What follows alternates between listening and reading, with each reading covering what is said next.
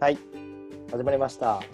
えー僕の気まぐれの企画で集まってもらいました。まあ、仮ですけども、週刊ラジオという名いい名前前で、週刊ラジオ。前だよ。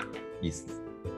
その名はズバリですけど、まあ、このラジオが習慣化するかどうかは置いといて、はい。えー習慣がテーマのラジオでございます。もういい。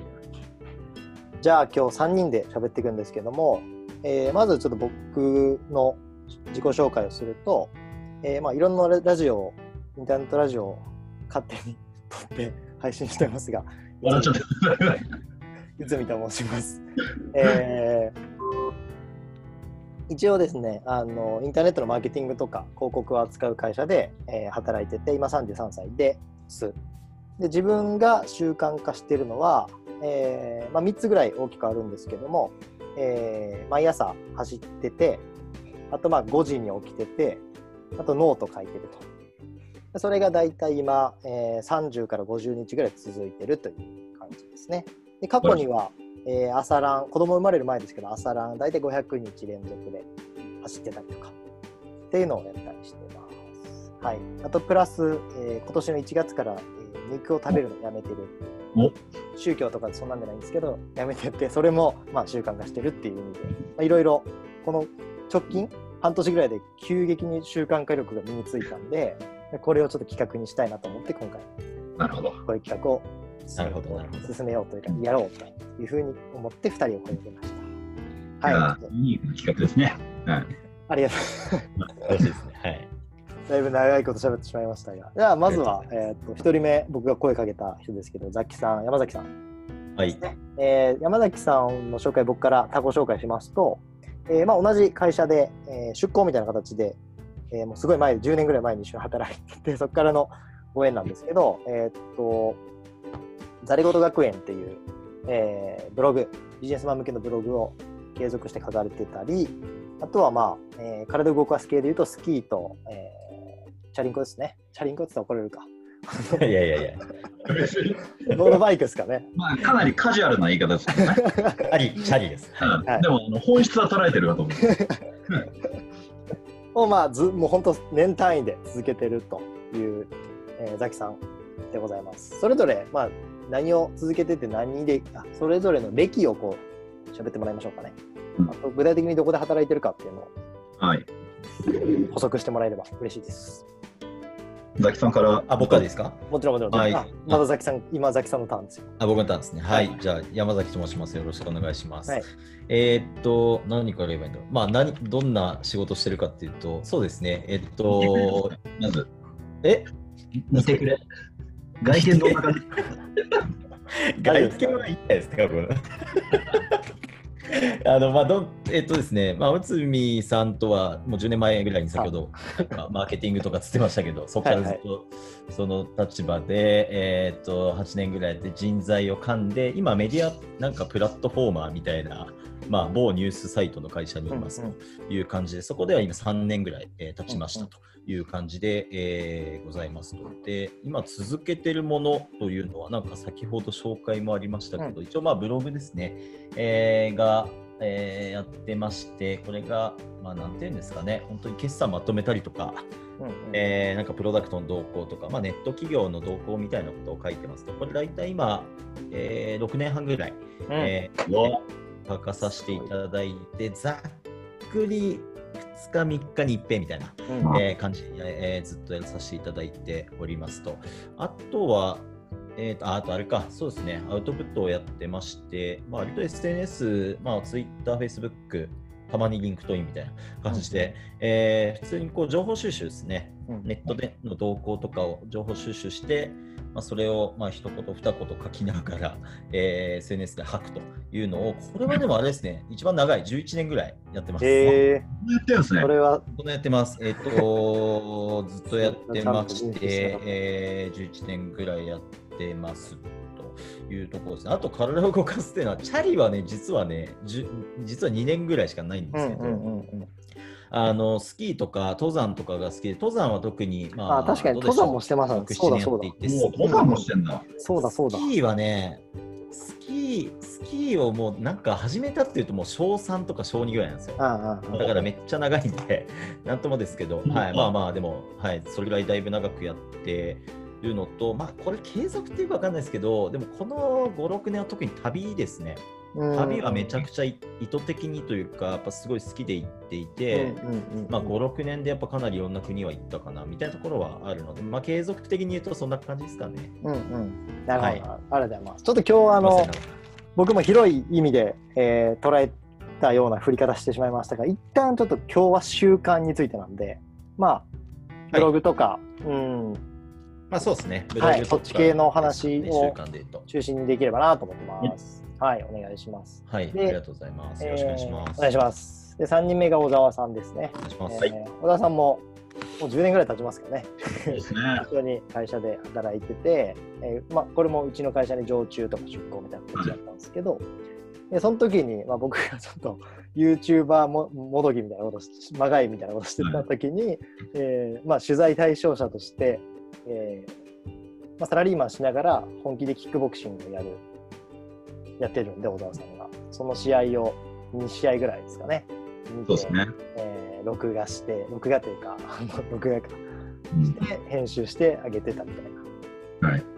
ことをやってて、でその時から英会話ですかね。も続けてると。そうですね。なんでサラリーマンしながらキックボクシングもやって英会話もずっと続けてるっていうのは多分それも多分ザキさんとの、えーブログと同じぐらいですけど多分うんえー7年とかそういうレベルで多分やられてる方なんで3人目として声かけさせてもらったって感じです。はい。じゃあ、いいですか？じゃ補足自己紹介をお願いしあ。ます。あはい。じゃあ、改めて。はい。すいません、小段取りが沢悪い。小沢と申します。なんでしょう、そえっ、と、知り、先ほどご紹介あった通り、うんもう内海さんとは、僕は出向でね、その内海さんの会社に出向させてもらってる時に、違うチームであったんですけど、うんうんうんまあ、その部署としてはね、同じ部署だったから、まあ、そこでちょろっとお話しするようになって、まあ、そこですごく仲良くなったという。うんうんあ、でもそそうこ出向なんですもんね、確かに。そうです。ら出向つな出向つながりっていうか、そうですね。そう内海さんをハブにして出向してる人間がつまあ、ながって僕が別にオファーしたわけでも、なんかしたわけでもないですけど。そのザキさんとも一緒のお仕事は、まあ、したというか、その提案はね、まあね、一緒にちょっとだけコンペねね、一緒にさせてもらったりで。はい、同じクライアントさんに対して、あの山崎さんの提案と、まあ、私の提案とガッチャンコして、で一緒にクライアントさんのところに提案してたみたいな、まあ、そういった経緯もあったんで、あのまあ、ザキさんともそこの内海さんの会社であの知り合ったと。うんうん。ね、ありがとうございます。で今は、それでこそですね、あの出向させてもらってた会社さんの、まあ、でやってた、主にゲームとかやってたんですけど、まあ、ゲームクライアントさんのまあ経験とかも、えっと買っていただいたこともあって、今はスマートフォンゲームの会社にいます。うんうん。で、えっとまあ、いわゆるマーケティングっていうんですかね、まあ、ちょっとざ広く捉えちゃうんですけど、えっとまあそまあ、そこのまあ部署にいて、まあ、主に、えっとまあ、広告は出すのはもちろんなんですけど、まあ、どちらかというとウェブ広告というよりは、まあ、あのテレビ CM とか、うん。あとはイベントやったりとか、あとはまあちょいちょいその自分のその自分たちが運営しているゲームの実況解説だったりとか、まあ、そういうのまあちょっとプロモみたいのかな、うん。まあ、っていったところが、まあ、今の会社でチャレンジさせてもらってるっていうところですかね。うんうんで、まあ、習慣化っていうところだと、まあ、今、えっと上がったところですけど、まあ、メインは、まあ、キックボクシングは、も何年だ？もう10年近くやってますかね。すごいな、それでもそんなやってんすねは半端ない。何試合ぐらい出てるんですか、今？はい？今まで何試合ぐらい？何しあ試合で言ったら多分10 13、4試合ぐらいですかね。うんうんそっか、試合も出てんのか。そう。なんで、半年に1回ぐらいのペースでは出てましたね。まあ、そのペースでだ、ね、あの食事制限してるってことですもんね。体重制限っていうか。そうですね。はい。半端ないな。うんまあ、最初はダイエダイエットがきっかけだったんですけど、まあそえっとまあ、そこから結構得るものとかも多かったんで、あのまあ、今、まあ、ずっとこれも継続してやってるんはいですはいはい。けど、あとは、まあ、英語に関してはちょっと波はあったものの、うんまあ、最近はちょっと本格的にあのちょっと本腰を入れて時間割いてやってるって感じですかね。なるほど。はいありがとうございます。はい、そんなところでございます。はい。なんで、まあ、組み合わせとしては、まあ、小沢さんはその、なんだろう、体を使う系の英会話もそうですし、はいキックボクシングもそうですし、それをしあのコツコツしっかり継続されてるっていう、えー分野で一人、うんえー読んだっていうことと、まあ、ザキさんはそのブログ体使うっていうよりも、まあ、書き物系でね。一人しっかり読んだっていう、まあ、プラス運動もされるっていうのとあとまあ僕は2人と比べると年年というかなんだろうな。歴はそんなに長くないんですけど、まあ、いっぱい始めていっぱい続いてるっていう、数十日なり数百日なり続いてるっていう人なんで、まあ、僕も年単位で続けるエッセンスを今日聞きたいなと思いつつ、まあ、なかなか習慣化するのって結構やっぱしんどいじゃないですかまあ、しんどいっすね、結構。誰しも最初しんどい、本当に。僕も5時に起きたいって思い続けて10年15年経ってやっと今この場に5時に起きるた生活を身につけた自分がいるんですけどもなんかそういうなんかいつかできるようになりたいっていう人、まあ、いると思うんで、まあ、そのヒントみたいなものがはい。えーつかめるラジオにできたらなと思っております。はい。はい。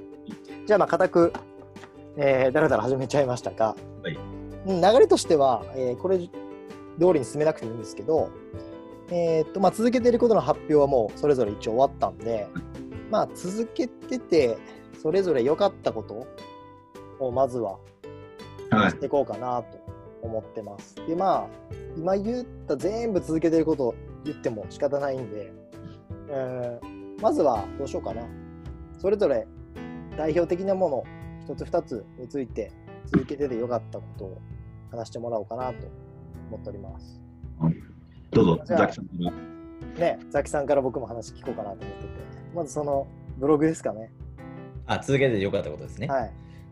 えーっと、そうっすね。まあ、なんか1個2個みたいな話だったんで、まあでも、もう、あの、総じて言っちゃうと、本当になんかさまざまな機会に、なんか、なんでしょうね。なんか、あの、なんなんていうんだろう、機会が生まれてるというか、うんうんうん、あの僕で言うと特にビジネスシーンで、まあ、生きてきてるっていうのが非常に大きいうんうんうんけど、あの例えば本当になんかさまざ、まな機会ってあえて言ったのはもう本当にいろいろあるんですよ。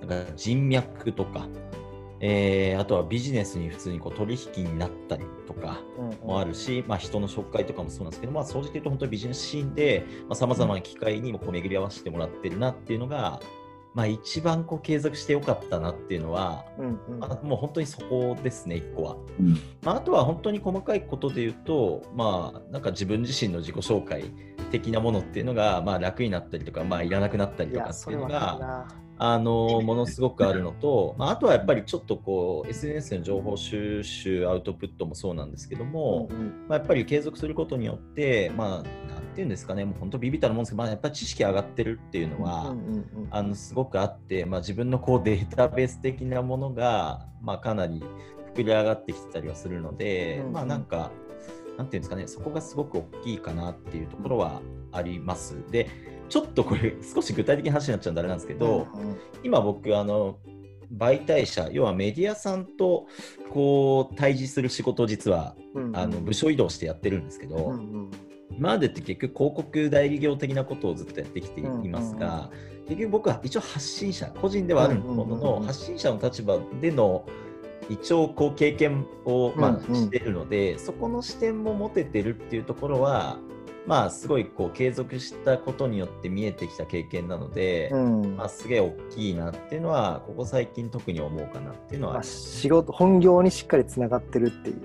あのそうですね、ねやっぱりこう、まあ、一応こう、なんて言うんだろうな、バズったみたいな経験も、うんうんうん。まあ、あの数回あったりとかしますのでまあの方もありましたもんね。あまあそうですね、例えば、なんかそういった時の、まあ、ポジティブなことだったり、ネガティブなことだったり、拡散の仕方だったりみたいなところっていうのが、うんうん。まあ、一応経験として持ってるので、まあ、なんかそういったところで、なんか発経験者として発言できるシーンも増えてきてるので、うんうんまあ、そういう部分は本当に継続してきてよかったなっていうところですかね。うん、いやその、うん。僕もノートやったり5時に起きたり走ったりしてる中でまさにその自己紹介がまあ楽になったっていうかなんかこう堂々としやすくなったっていうのが結構あって相手としても覚えやすいですよね。そうそうそうそうああ、あの人ね。ですね。あのーなんか本当に、それはすごい感じまあ、ケースバイケースですけど、なんかね、一方的に知ってもらってたりとかするシーンもやっぱり、うんうん確かに確かに。あの実際あるんですね。うんうんうんですごいそれはやっぱりありがたいし例えばなんかどっか行くにしても誰かしら支援してくれたりとか、うんうんうんあのそういったこともやっぱあるんですね。例えばそのじゃあなんか一回数年前に一人でアメリカ行った時に、うんうんいろいろ企業を見たいってなった時にあのアメリカのなんか在住の日本人につないでもらったんですけど初めましてなんですけどもう向こうは知ってもらってるんで、えー。はいはいはい。なんかめちゃくちゃなんていうんですかねいい待遇してもらったとか、はいあみたいなのとかが結構実際多いんですよ。なんかそういうこう協力、な。んか一方的に知ってもらってて、結構協力してもらったりとか、みたいなシーンっていうのは、やっぱり結構多くあるなっていうのは、やってみて思ってますと。うんいうところと、ごめんなさい、さっきね、ちょっと言い忘れたんですけど、なんか知識が上がってるみたいな話したうんんですけど、うんうんうんうん。えっと、SNS のでのアウトプットも含めて、えっと、継続してて本当にいいなって思うのは、うんうん。継続してることによってフォロワーとか読者ってやっぱ増えると思うんですね。うんうんうん。で、えっと、結局出した時になんかいろんな意見とかうんが結構返ってきたりするわけですよ、要はリアクション。それはねめっちゃでかいです。そうだから例えば正直ネガな意見も今まであったこともあるし、例えばじゃあグラフがなんだとかっていうのが言われた時にでもやっぱ気づくこと多いので、それによってまたブラッシュアップされるじゃないですか。うん。はい。これはねめっちゃでかいです。SNS とかも本当そうです。だから僕は出すことをずっと意識していて、出すことで得られると思ってるので、そうだから逆になんかそう SNS で続けてると、なんとなくなんか先方からもこいつなんか知ってんじゃねえかみたいな、ような見え方もあるわけですよ。うんそうなると意外と情報交換しませんかとかでビジネスは喪失したりとか、うんそういうのもある。まあそうそう結果ブランディングになってますよね。まあ結果っていうと失礼かもしれないですけど、狙ってやってるところももちろんあると思いますけど。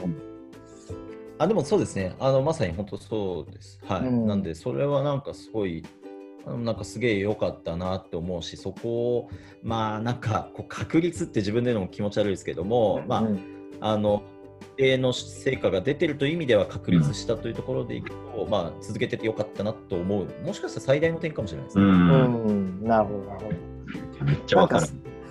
僕もちょっと聞く順番間違えたかなと思いつつ、聞きながら思ったのは、なんか最初なんで始めたんですか、ブログ。うん。あ確かにそうですね。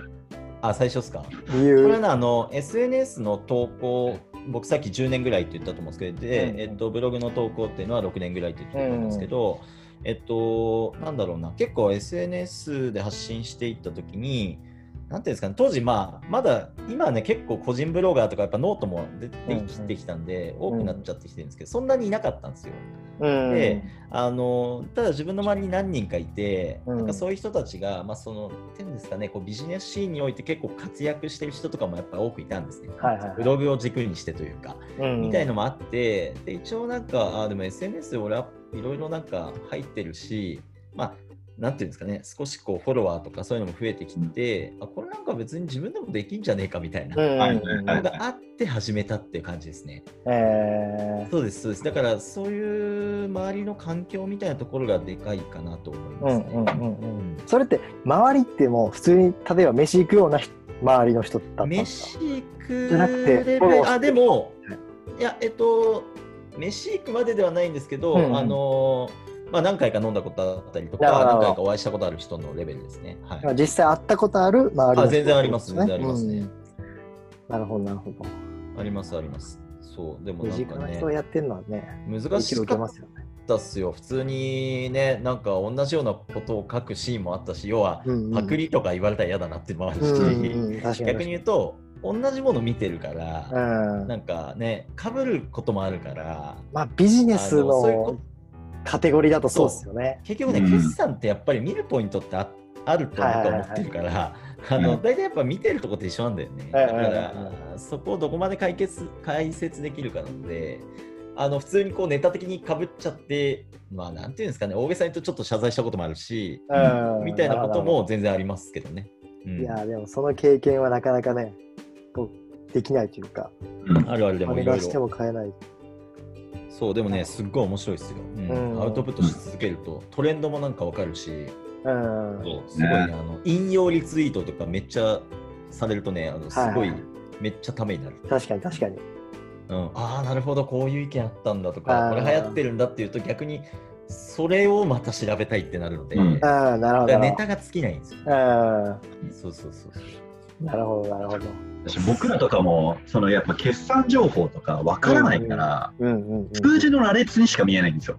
うんうんうん。あーまあでもそうですよね。だけどそうでしたけどね。そうだけど、ザキさんみたいに見るべきポイントをまとめてくれるじゃないですか。うんうんうん。ああいう視点があると、新しい発見なんですよね、読者も。うんあこういう目線で見ると楽しいんだみたいな。うんうんうんうん。うんで結局、情報発信の、誰かの情報発信が誰かの機会を生んでるっていうのは、うんなんか僕は結構、すごく面白いなと思いますね。うんうん内海さんのあのね、うんブログもしっかりですけど。うん。確かに確かに。でもやってて思うのは、なんか自分はどっちかというと財務とかそういう詳しいことの解説できないから、うんうん結局もうちょい僕はライトなとこを、まあ結構専門的にっていうか、うんうんうん僕は結構意識していや、やってる。でもそれも継続的して見えてきたことではあるので、まあ、うんうんうんその中で見えてきた方向性っていうか、うんうんうん感じかなと思います。まあ、いきなり超深い専門的なことを書かれても誰もわかんないっていうのは誰もわかんないですね。ありますよね。あのね、あとね、わかんないし、あの意外とね、その筋の専門家とかから、はいはい。逆に、え、何こいつちょっと違うぞみたいな意見とかやっぱり人なんで、それすると落ち込むじゃないですか。うんうんうんうん。そうするとね、あの書くモチベーション下がるからい、や、間違いない。そうそうそう。だからその小なんなんて言うんだろう、その会計アナリストが決算分析をしたのと、ザキさんがその分析したの全然そのテイストが違うじゃないですか。違うね、違うね。うんでもね、見るべき人、あのその見てほしい人はまた違うからね。そう、だからターゲットがやっぱり違うので、何のターゲットに何を当てて、まあ、広告みたいな話ですけど、うんうんうん本当になんかそこだと思ってます。特に最近は本当に思ってますね、そこうはね。ん。まあ、ゆるゆるとね、僕の場合は続けてますけど、うん、なんか、そんな感じで続けてますってところですか、なんかまあ、たまにその、あの、美味しいご飯というか居酒屋とかご飯屋さんの情報とかも出てくるじゃないですか。なんかあれがこうまたいいなというか。いいですね。ね、あれがやっぱりなんか、なんだかんだああいうの見られるんですよ。うそうそう、だからなんかああいうのはちょっうんと挟むようには、まあ、あんまり意図的にはしてないけど、あの、うん、挟むとやっぱいいなっていうのは、ちょっとなんかこうグルメレポートほどうるさくなく、うんあれもうまさにライトな。こううんあの店行ったことないとか気になってたけど、あ、ザキさん行ったんやったらちょっと見てみようみたいな。た、だ、あの、これはちょっとこの部分は使うかわかんないですけど、うんうん、実はね、実はすげえめんどくさくて、これあ、書く。書くのがめんどいんじゃないんですよ。書くのはそんなに、これもある意味フォーマットがあるんで全然いいんですけど、あの、飯はね、いろいろうるさいんですよね。ああのあ、タイヤがね。ぶっちゃけ味覚なんて、はいはいはい。まあ人によってだかね、ら、確かに。だからうん。あの僕よくあったのは、いや、ここうまくなかったとか、みたいな、いや、知らない人のね、あの投稿とかであって、いや、そんなの知らねえぞって話じゃないですか。そういうのはね、よくある。だからなんか、うん。本当は B 級グルメみたいのを書き続けたいんだけど、うん。基本的になんか食べログ高い店とかしかなんか抜粋できなくなっちゃってる自分がすげえ気持ち悪いんだけど、なんか割とそういう感じになっちゃってきて。はいはい。あーすげえ飯悩ましいけど。飯のネタの時もそれはそれで苦悩があるんですね。それあのね、はちょっとめんどくさい、嫌外野が。うん。えー、なるほど。ットでお願いしたいけど。まあ、あんまり、まあ、外野の一人として見させてもらうと、なんだろう、普段見てる人からすると、なんていうのかな、あのグルメが箸休めになるんですよね。真面目な記事、真面目な記事、真面目な記事グルメってなるから、見やすいんですよ。で、でそうすると、また真面目な記事読みたくなるんですよ。うんうんどなるほど、なるほど。ああ、でもれそういう意味では、ああいうふうに箸休めみたいになってくれるのは、結構、こっちとしてはね、あのなんていうのかな、その、アクセスするきっかけ作りになってるんですよ。うんうんうんああ、それでも大事ですね。確かまあ、に。そこからね、はしごというか。そうでそこからいろいろ見るじゃないですか。うんうんねいろんなページ見て。確かに、確かに。うんなるほど、ななるほど。あれはね、こう、一読者としても 結構助かってますよ。ありがとうございます。でもそれはありがたいですね。意見としてありがありがとうございます。まあ、飯はたまに挟んでいきたいなと。うんはい。ぜひ挟んでください。なんか僕もそれ、あの、あえて小沢さんにはのネタに行かずに、あえて小沢さんにまかぶせると、なんか、これからその、今ってこう、ツイッターとか、インスタとかも、お前は何屋なんだっていうのを明確に示したアカウントが伸びやすいじゃないですか。当たり前ですけど。これからもトレンドは変わんないと思うんですけど。まあ、そうっすね。でもなんかこれからそれってなんかどこまでいってもその、まあ、この間ノートにも書いたんですけどこう機能としてフォローされてるっていう感覚要はこの人からビジネスの情報をこの人フォローしとけばビジネスの情報が手に入るからフォローするっていう、はい。まさに普通なんですけどなんかそれちょっと僕寂しいなと思ってしまってて、うん。要はひ人間としてザキさんが好きだからフォローしてるんじゃとはちょっと違うじゃないですか。なるほど、なるほど。その何やかっていうのが明確な人をフォローするのと。だからこう、えーザレ言みたいなザキさんがやってるブログみたいなこうご飯屋の情報 ビジネスとは一見関係ない情報も上がることでこうザキさん自体のこう人格が分かって見つけて見えるとか人柄出てますよね、ブログも。そう。うん。ねそこを見に来る人が本当の僕はなんかファンでありフォロワーだと思っていて、あーなんか確かに。それが見えないブログとかアカウントも結構僕今バーンしてるんですよ。あのバーンしてるっていうかそのフォロー外してってうんなんかその時代なんじゃないかと思ってるんですけど。なんで僕はいつまでたってもあのフォロワー数少ないんですけど、オ今ールジャンル出すんで。でもなんかこう何やか決めて伸ばすのはまあ分かりやすいしいいんですけど、人間を丸出しできる、できてるアカウントの方が好きなんですよ。だから好きなんですよね、ザレオと。なるほどですね。ありがとうございます。といます僕のあの評議論でございま ますね。す。はい。ありがとうございます。これはちょっと楽しくなってきましたね。はい やいや、こういう自分の意見をね、語るのがラジオですから。はい。い。じゃあ、一回ない小普田さんは段言わないですからね。うん、すみません、かぶっちゃいましたけど、小田さん、どうですか？続けてって。まあ、英会話とね、キックボクシングって、なんかこう、格闘技とか、そういう体鍛える系と英会話って、なんか始めたい、続けたいことランキング上位じゃないですか、多分。ああ、まあ確かにそうかもしれないですね。英会話とか毎年あの、英会、今年は英会話やろうみたいになりますね。うんうん。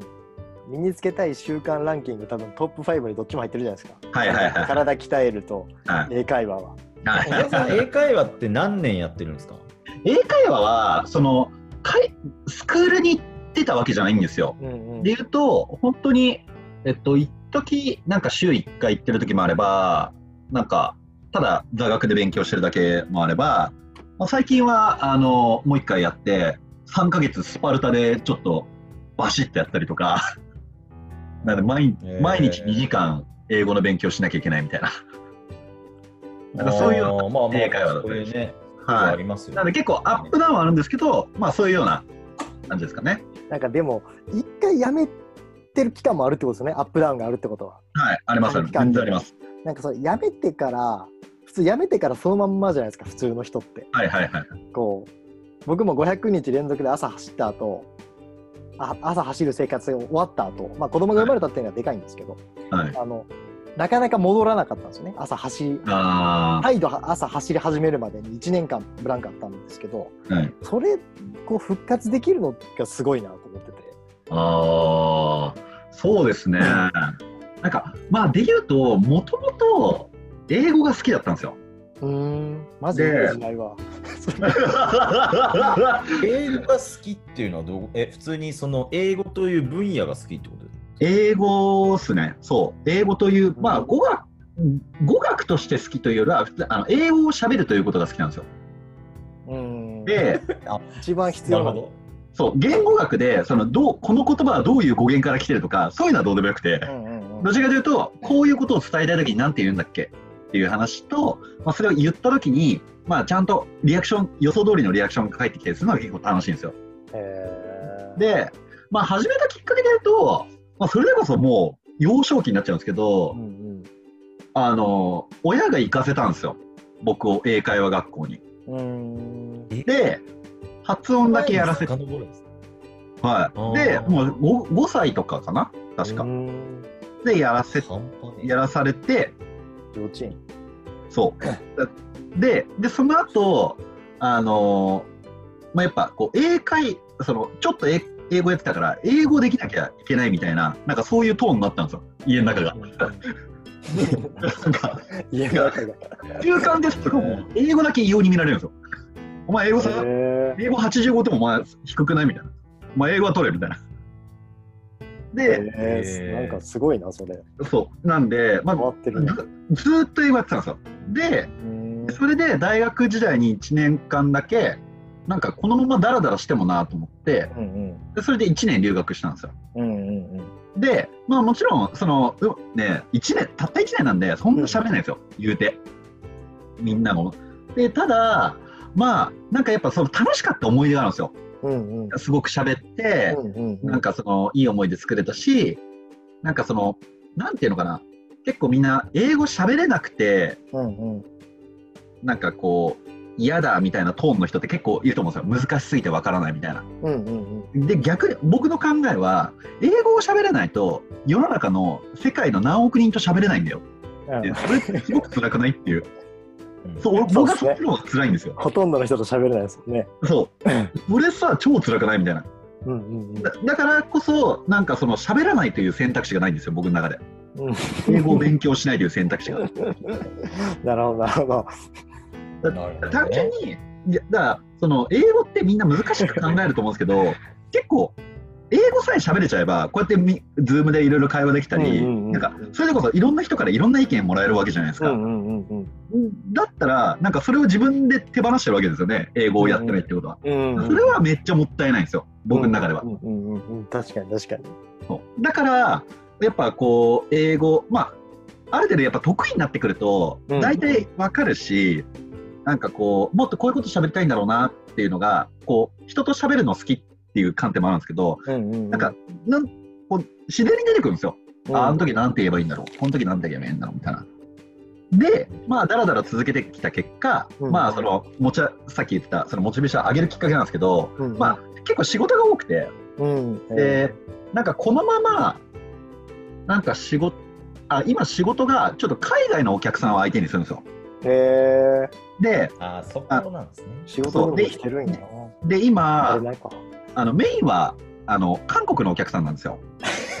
えで、その、で、うち韓国、で、もちろん韓国のお客さんなんで、韓国語で会話するんですけど、ー、うんうん。そこにブリッジっていう、まあ、要はバイリンガルの人が、その通通訳して喋ってくれるっていうんですね。うん。で、それを、まあ、見たときに、まあ、今後、その、まあ、今のこの、なんていうんですかね、韓国だけじゃなくて、うん、もちろん北米展開とかも全然選択肢としてあると思うし、で、その時に、やっぱ英語って喋っときたいなと思ったんですよ。うん。だし、でその時に自分がこうね、英語少しでもできる、できますみたいなことが言えてあげられれば自分のチャンスになると思うし、うんうんうん。うんで、なんか、で、今まで、その、ね、ある程度やっぱ頑張ってきたから、やっぱ何かしら形にしたいと思ったんですよ。形というか、その、俺はできるみたいな英語が喋れるみたいな。うんうんうん。らそこまで持ってきたいなと思ったんで、あの、本格的に、ちょっと英語やろうか、みたいな。確かにもうだって相当長いことね英語漬けってことですよね要は幼稚園ぐらいからそう、英語に触ってきた期間はずっと長いですね。ああああああうんじゃあもう逆に言うと、ええねややめてたまるかぐらいの感じってことですよねうん、なんか、そうっすね。なんか別にいつ勉強してもいいし、いつ勉強しなくてもいいですけど、ただまあ、なんか英語を何時間やってても別に苦じゃないです。ああなるほど。なるほどなるほどええなるほどすごい。そう。って感じですかね。だか下地がね実は幼い時からあったっていうのはらまあキ、ックボクシング？あキックボクシング？あ、キックボクシングがきっかけはもうダイエットですね。あそうかそうかさっき言ってましたそう。だから、太ってる社会人になって、えっと、2年目ぐらいかな。うん15キロぐらい太ったんですよ。う んで、スーツ入んなくなっちゃって。うんうんで、周りからマジでデブって言われて、うんで体脂肪率が23、4パーいったのかな。やばいですそれまあまあいったんですよ。うんうんで、親にさすがにやばいよって言われて、うんうんうんでそこからきっかけ、そこがきっかけだったんですよ。でもまあそっからキックボクシング 遠いじゃないですか。で、そこになると、まあ、2個あって、うんうん1個は、僕、バレーボールずっとやってたんですよ。大学うんうん中学から大学までやってたんですけど、社会人になると、チームで集まるってなかなかできないんですよね。うんうんバレーボールをやる環境というのはなかなか揃えにくいんですよ。うんうんなんで、バレーボールをちょっとなんか続けて痩せるというのはちょっと難しいという選択肢がまず選択肢という結果がありました。で、もう一個は、うんうんえっと、僕らの世代、多分ザキさんとかわかるの？が、K1 が流行ったんですよ、やっぱり。はいはいはい。マサト選手ですね。うんで、やっぱあの時に強い憧れというか、うんやっぱかっこよかったんですよ。うんうんうんで、やっぱいつかやってみたいなうん。っっていうのが、なんとなくあったんで、うんうんうんじゃあせっかく、じゃあそしたらそれがいい機会だったんですよ。ダイエットもして、バレーボールもできないんだったら、うんいっそのことを今格闘技始めてみようみたいな。うんうんうんうんだからその、まあ、デブというピンチをチャンスに変えた感じですかね。へ まあ、それがボクシングの痩せね。てからキックボクシング行ったんじゃなくて、もうデブの状態からキックボクシングのこう門叩いたんです。そうです。へとだから脂肪、体脂肪、パンパンのままいきましょう。え。それってもうあったんですね、でもそれは。最初のジムは今もそこなんですか？最初に門を叩いたジムと。あ、違うんですね。もう、えっと、で言うと、多分4つかな。あ、そうなんや。もう結構変えてて。で、それは、あの、物理的な距離の関係もあるしフィット、スとかもあります。はい。で、あとは、その、僕最初ボクシングだったんですよ。あの、キックボクシングじゃなくて。うんうんうん。いやそれはジムがなかったんですよ。あ、なるほど、なるほど。で、都内にそれでこそ出向した時に、うんうん。僕一人暮らしを始めて、で、それで都内にいるから、そのキックボクシングのジムがアクセスしやすくなったんですよ。うん。で、それでこう、ちょっといろいろなジムに変えたんですね。はいなるほど。うんいやそこは僕はもう多分ず一生やんないというか、ね、お小沢さんとも結婚式の僕の僕の結婚式の動画で小沢さんとキックボクシング実際3ラウンドくらいやらせてもらいましたけど、はいあボクシングか。キックじゃキックなしの方からね。あれをこうリア真剣にやるってマジ無理やなと思いました。け どあんなきびきつい。そうですね。き表つい、きついですね、ああれは。それをまたそのただ単にこうね淡々と続けてるだけじゃなくて試合も入れてきてるっていうのがやっぱり。まあ、だよね。どうなんですかね。いだやー、すげえっすよ。本当もうに僕普通なんですよ。むしろ。いやでもだってあのその僕がね YouTuber みたいなことやってた時にうん取材する前の週とかほぼ飯食ってないわけじゃないですかあそうですね仕事しながら、はい意味わからん意味わかそうですね。らんいやあれすごいよな。いや、なんか、いや、ジムとかちょっと行ってみたいなとは確か思うんですけど、ーうんうんうんまずもって試合とかいう発想になんないですね。そう、まあどうなんですかね。いやなんかジムを通い続けるってことは多分僕結構興味あるから普通に、まあ、筋トレとかも今まあ一応日常的にやってたりするんで、うんうんうんそういうの多分続くとは思うんだけど、うんうんうんうん。そこからやっぱ試合というこのガチさですよね。おいや普通ないから試合は、うん。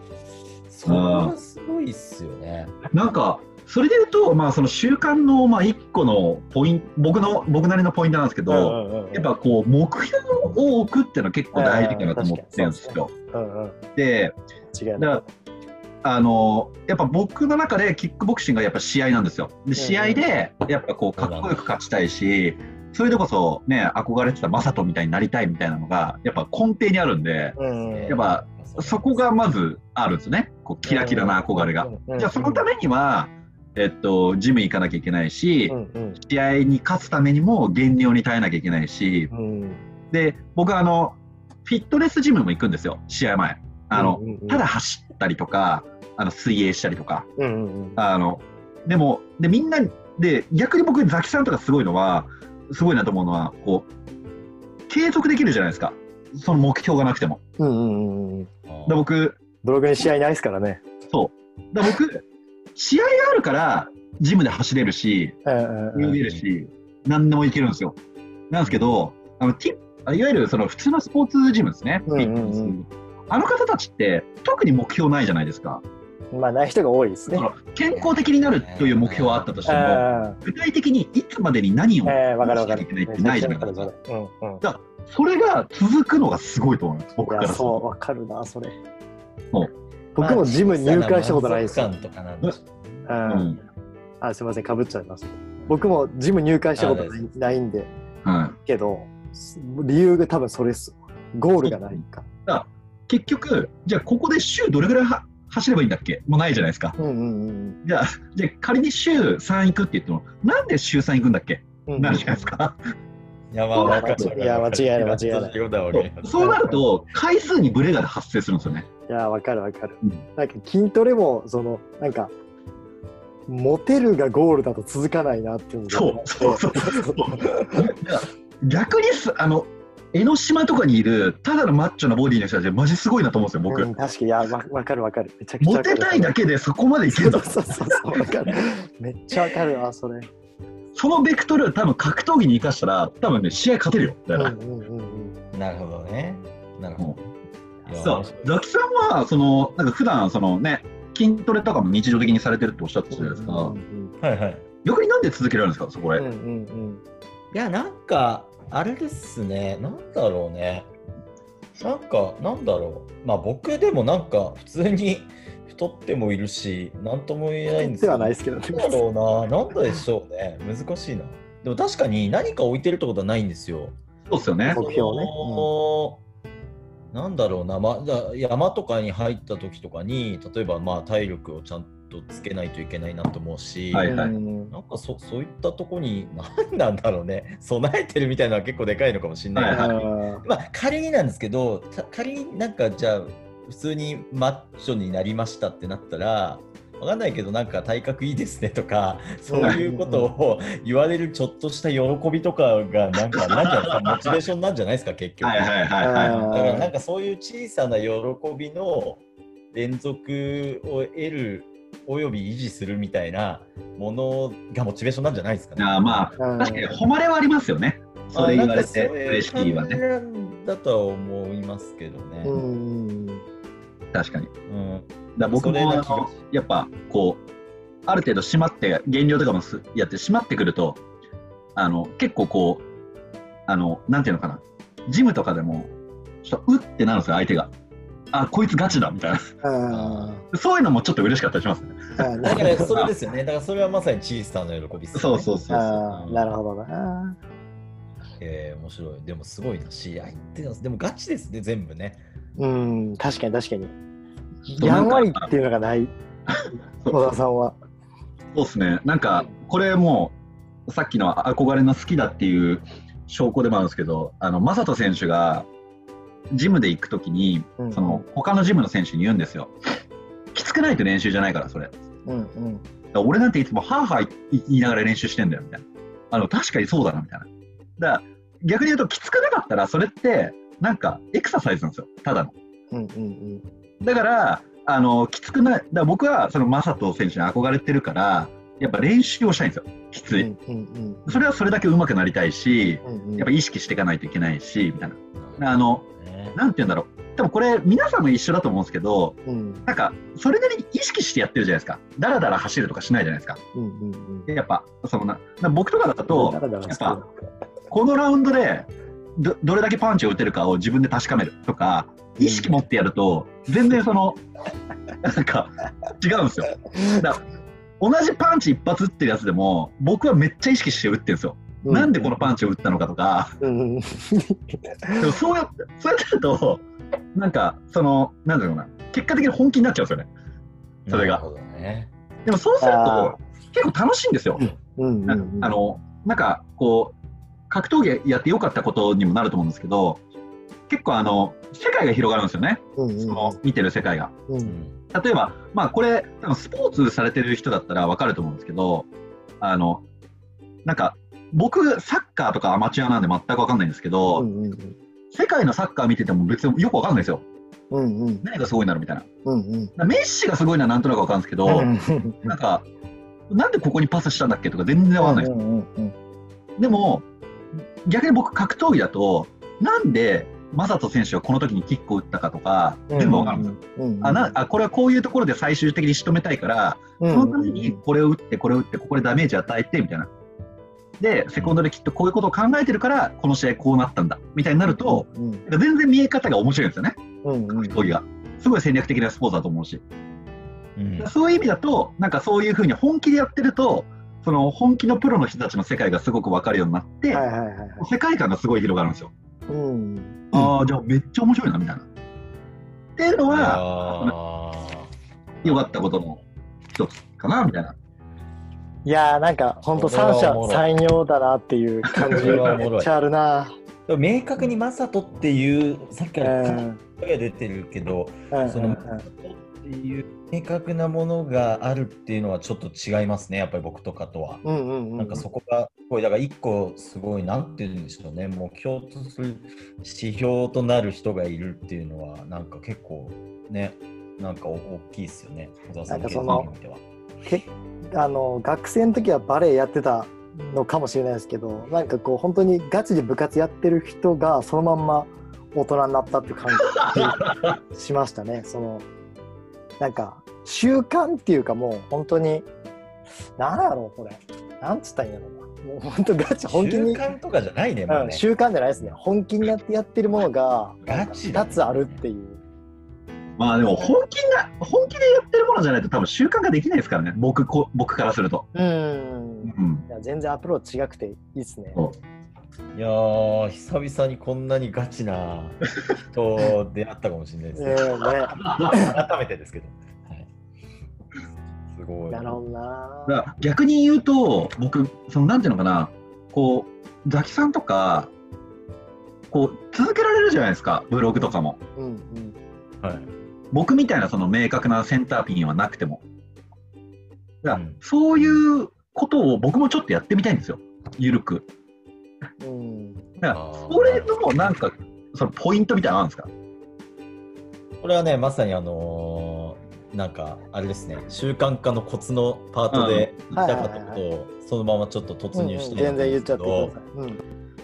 あのー結構ね、小沢さんとそこはちょっと先ほど言ったこういわゆる目標みたいな部分でいくと、ちょっと実は違くて、あのー僕ね、あえてもう今置いてないんですよ、そういう目標って。うんうんではいはい。えっと、当初はありました、えっとうんうん例えばじゃあ、まあ、PV じゃあ何万ですみたいなはいはいはい。あったんですけど僕はその習慣化のコツは逆にそういうのを置かないってことにしなるほど。っていて、えっと、いや置くこと大事だし僕は初め置いてたんだけど、うんうんえっと、結局追っちゃうと、まあ、ブログ得意化っていうのもあるかもしれないですけどなんかねやっぱり質が結構落ちちゃったりとかあとなんか意識してしまうとなんだろうな変な話 PV が今日今月目標に全然いってないってなった時にもう最後なんか本数でとにかく頑張るみたいな感じになってしまって、一本一本のなんか質とかが落ちるみたいなのがやっぱあると思ってるし、僕は幸いになんかそういうアラートを上げていただいた人がいたんですよ、たまたま。はまあ、ちょっとあのもうお亡くなりになっちゃったちょっと有名な人なんですけど、あうん。あのそういう人がいて僕はアラート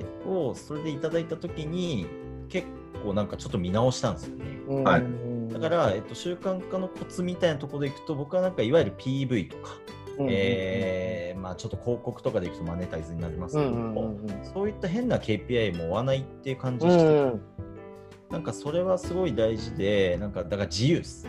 自由で、えっと、これは別に義務じゃないんで、うんうんえーっていうのが、まあ、続くコツだなと思っています。で、えっと、逆説的に言うと、はい。えっと、ちょっとねあの僕もいろんなことをちょっとやってたりするんですけどあのちゃんとなんかそのなんだろうななんかそういう目標とかうん。あのちゃんとこうアウトプット定期的にちゃんとしなきゃいけないみたいなシーンとかがああるものもあったんですけど、うん。そういったものってやっぱりしんどいんですよ。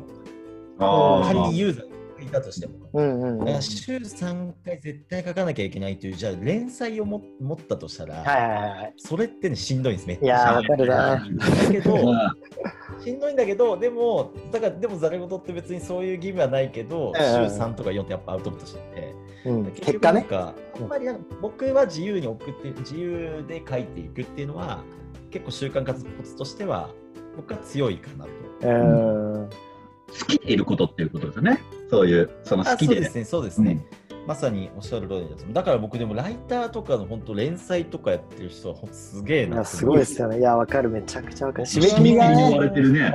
時々あの結構ライターとかやってた時もあったんですよ。うんで、うんあの何媒体かちょっと書かさせてもらったこともあったんですけど、めちゃくちゃ大変なんですね、やっぱ。うんうんで、毎日毎日締め切りに追われてみたいな、うんもう嫌になっちゃってみたいのがあって、だからなんか、ああ、もうやっぱだから自由なもので書いていくっていうのはすごいいいなっていうのは改めてその時は思ったかなっていうところなんですね。うんうん、やっぱ長いことねやってるとそういうオファーとかもあって同じ書くにしてもこう背景とか目的が全然違う書き物がそう経験してるとやっぱ違いますね。とはなんかそのライターってなるとうん変なし、お金もらうじゃないですか。うんうんうんはいお金もらった時にやっぱり PV とか出ないとちょっときついじゃないですか。いやー確かに確かにだからそだからそれって逆にやっぱ PV を追うんですよね。うんうんうんなった時にやっぱ怖いからすごいなんだろう精神的にしんどいみたいなうんうんうん PV 撮るためのネタはなんだっけみたいなアプローチになっちゃいますもんね。好きなネタはなんだっけそうっていうのね。ですそうです。そうです。だからなんかそういう書き方になっちゃったりとかするんで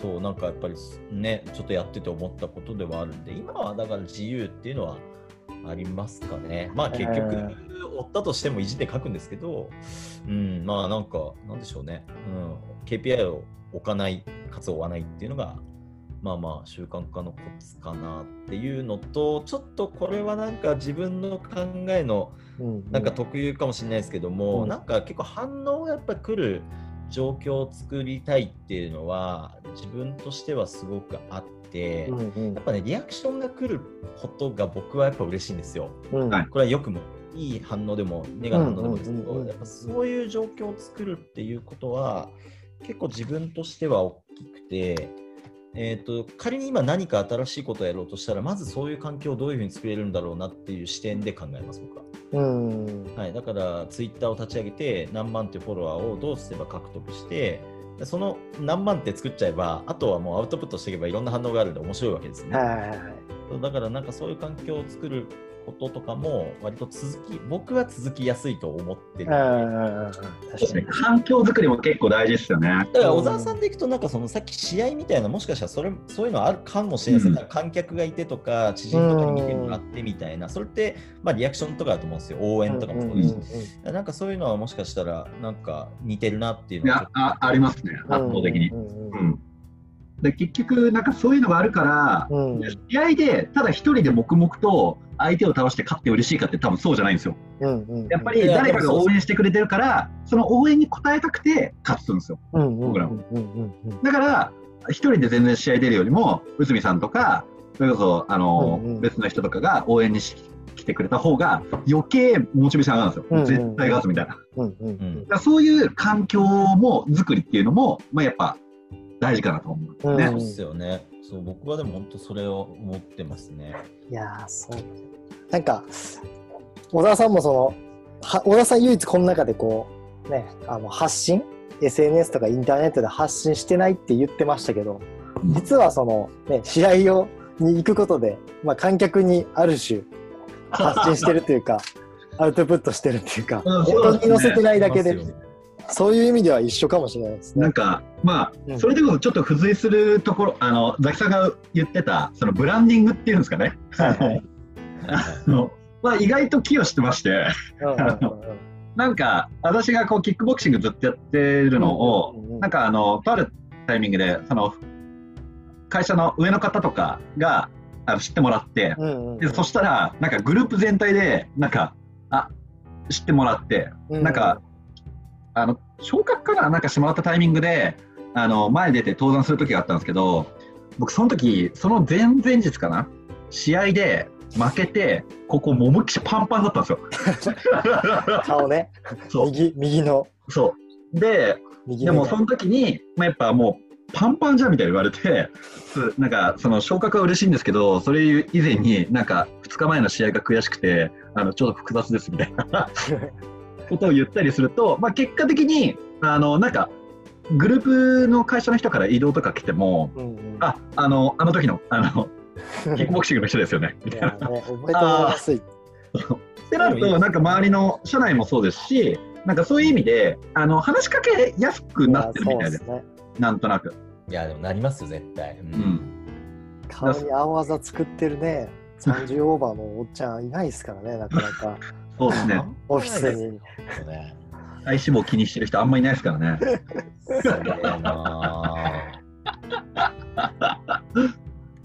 で逆に宇多美さんに聞くんですけど、はいはい。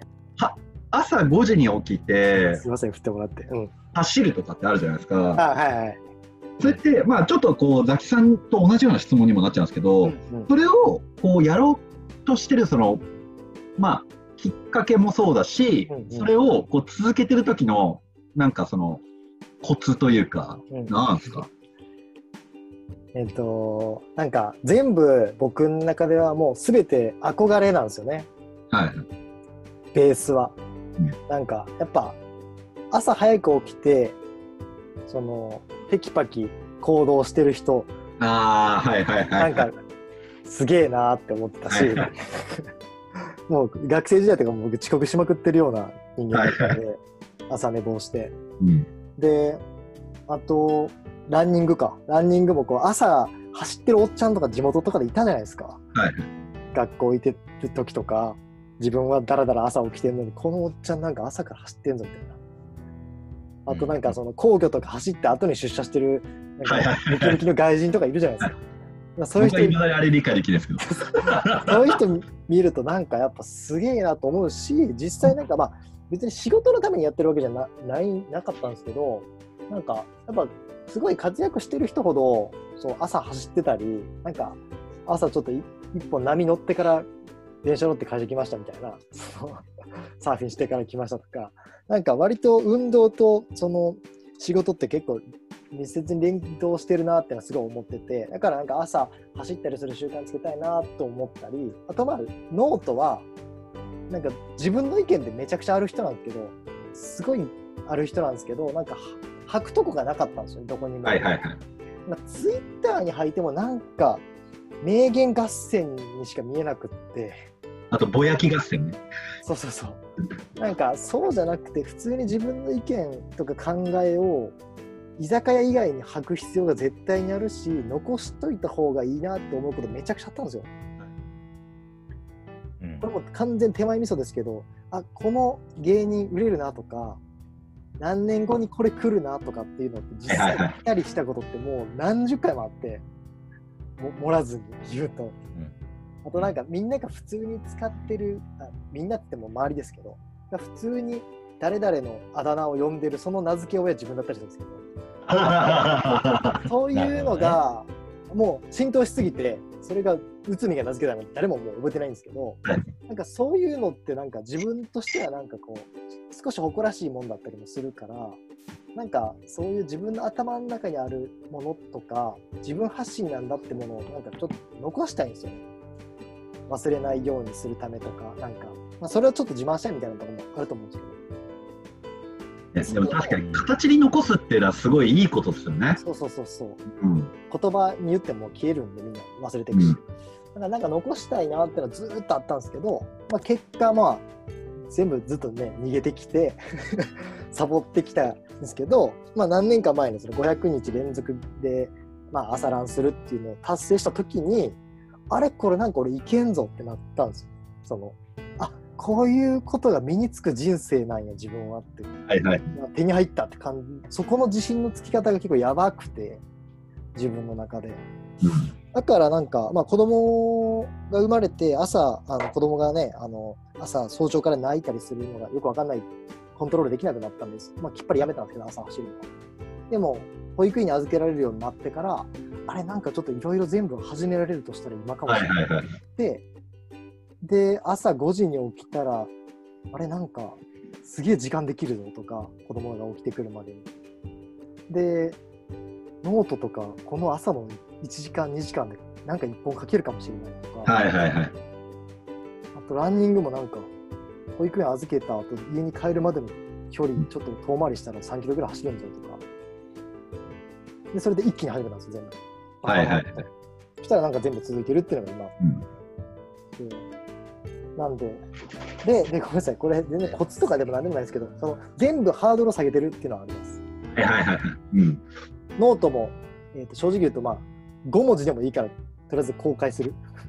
極端に言うと、あー眠とかだけでもよ、もうツイッターでいいやみたいなことだけでもいいから、とりあえず、一旦は、あの、なんだろうな、自分が納得いくまでとりあえず毎日書くっていうのを決めて、あとまあランニングもそうですね。もう10メートルでいいから、とりあえずランニングウェア着て外走るっていう、はいはい。実際10メートルではもうね、満足しないから、結果1キロ、2キロは絶対走るんですけど、でもハードルをとにかく下げてるっていうのが結構自分の中では一番のコツですかね。だからそれがただのその自分に課されたなんかなんかタスクみたいになっちゃうとね辛く感じちゃいますからね。うんうんあとまあ全部僕は SNS で全部公開してるんで、まあ、そこでこうなんだろうみんなに約束してるっていうのはありますね。はいはいはい。誰も多分別に 別に今日もや今日やってないやんけとか思ってないと思うんですけどなんか全員と約束してるようにもう無理やり環境を作ってるって感じ。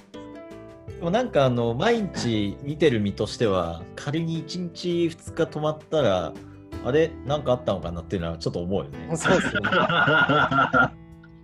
あの結構コアに、まあ、俺見てるんだけど見させてもらってるんですけ まあ、どストーリーにあの無理やりでもそういう身からするとあなんかあったのかなとか、うんいやわかんないけど 機嫌悪いのかなとか いろんな想像しちゃうよね。結局その人に時間をさ割いてますからねそのマインドが。いやいやでも本当にそうですね。いやね、時間奪ってますけど、まあそこはそうういうのが大事ですよね。ミュートにしてもらえばいいんで、いいやいやいや。なるほどね。ハードルを下げることですね。うん。なんかでも、やっててすげえ思うんですけど、なんかザキさんも小沢さんも、なんか僕もですけど、なんか恥をかいてるじゃないですか。うん。なんか、うん。ザキさんのブログは見る人が見たら、これ間違ってるやんっていうツッコミが入れられる箇所も多分ね、すごい見る人が見たらあるかもしれない。うん。っていう意味だと、その恥のリスクをうん。背負ってるし、うん小沢さんもね、試合負けるかもしれないし、うんあの外人相手に恥かくかもしれないし、でもやってる。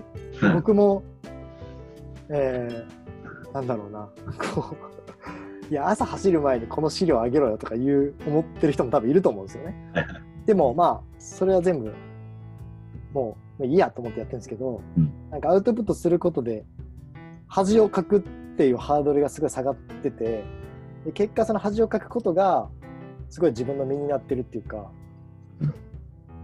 なるほど。それがなんか、あの、なんだろうな成成長してるっていうか、うん。なんか自己肯定感が上がってる理由かなって思う。まあリスクはあるっちゃありますけど、それ以上に得るものの方が全然多いですね。うんう何に関しても。あ、でもまあ、それですね。完全にね。うん。それはすごいわかりますね。確かにね。うん。でも最初ってでもやっぱ恥ずかしいじゃないですか。1記事目書くのとか、1い試合のやー、怖いよ、ね。わわかる。あのリ登録を書こうとしてるから。ジムにあの入会する初日とか、怖いよね。SNS 投稿する一発目って恥ずかしいじゃないですか。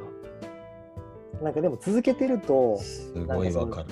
中身とかじゃなくて、その続けてることにみんな注目がいくから、はい。なんか記事一個一個に注目されないなってすごい思うんですよ。それは良くも悪くもなんですけど、なんか、要は、一級入魂の記事を何ヶ月かぶりに上げると、その記事すごい頑張らないといけないじゃないですか。注目度高まるから、嫌顔に。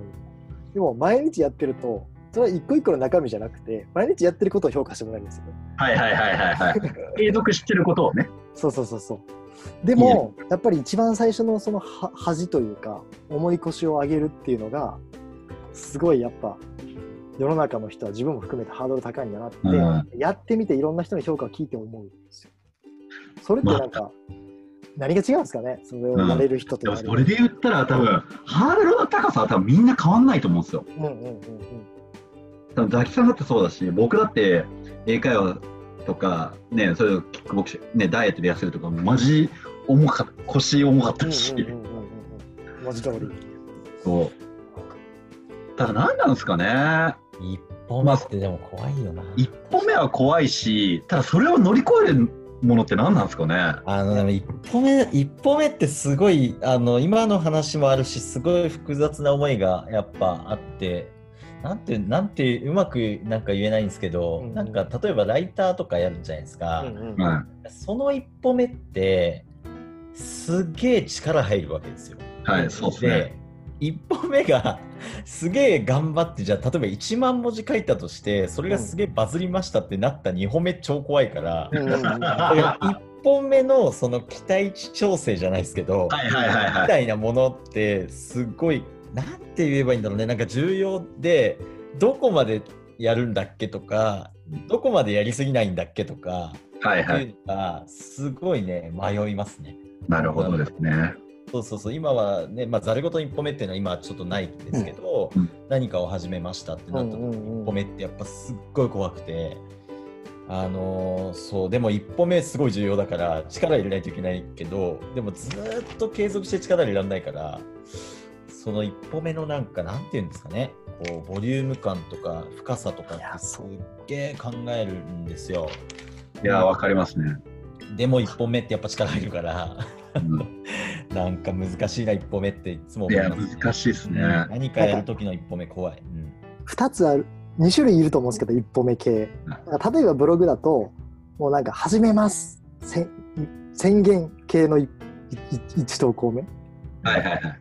となんかぬるっと全然脈絡なくとりあえず1記事目が出るはいはい。一歩目と多分あると思っててなんか多分前者結構続きにくい感覚あるんですよ。うんあのは環い境が、その自由な環境だとだれやすいと思いますね。うん確かに確かに本当おっしゃる通りだと思いますね。なんか僕もなんかやっぱりこう続けてたりもするので、なんかブログ始めたいですとかって、まあ今まですごいいろいろなんか相談を受けたりとかあったんですけど、えまあ9割8分ぐらいしか続かないんですねー。そうですよね。9割9分でね。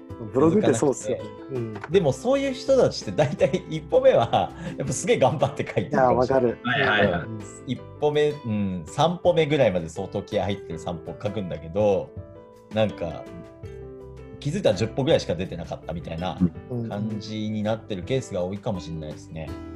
多分、なんか、またあのクオリティで出さなきゃいけないのかい、や、そうそうっていう。マジでそれ。多分、心理的ハードルになると思いますね、それが。そういうのはあるのかもしれないですよね確かにね。だいいものを出したいという気持ちはあるんだけど、これを出し続けなきゃいけないのかという、そのリスクというか、その期待値調整ですよね。そうね、それも、本当にありますよね。でなんか僕とかで言うとやっぱ類似するブログとか、うん。えー、ツイッターの人とかってやっぱりまあい今で言うといっぱいいるんですよね。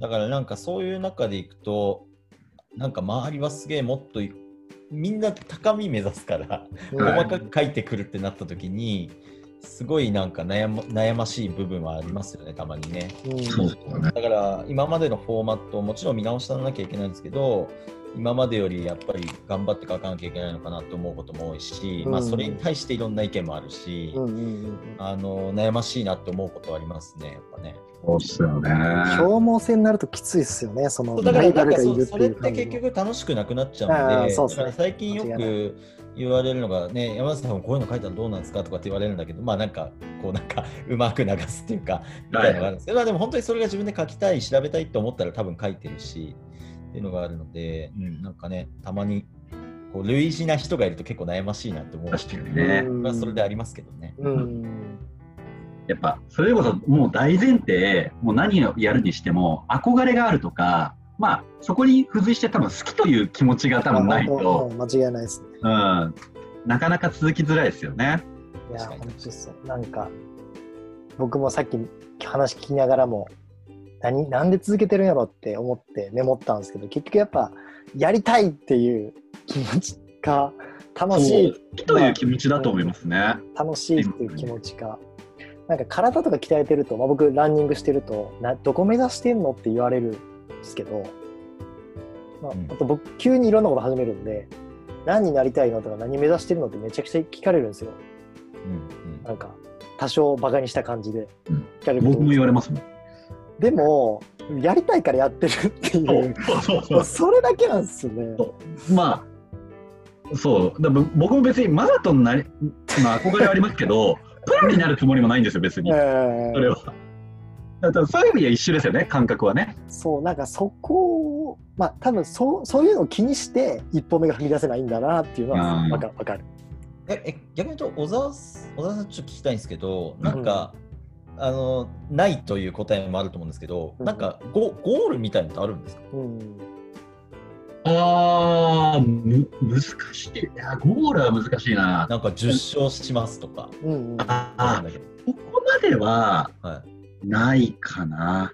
うーんあの、なんか、その、まあ、試合に出るっていう、まあ、目標も、まあ、もちろんなんですけど、そこの先は正直なくて、僕。あーじゃあ試合に出出続けるというか、そう。まあ好き好きなうちにとにかくそうですね。出るっていうの。を出続けることで、うん。えっと、継続することの方がぼそのまさにこれテーマですけどうん。継続することで得られるものって結構たくさんあるんですよ。うんうんうん。要は例えば外見だけで言ったらずっと引き締まった体で入れるんですよ。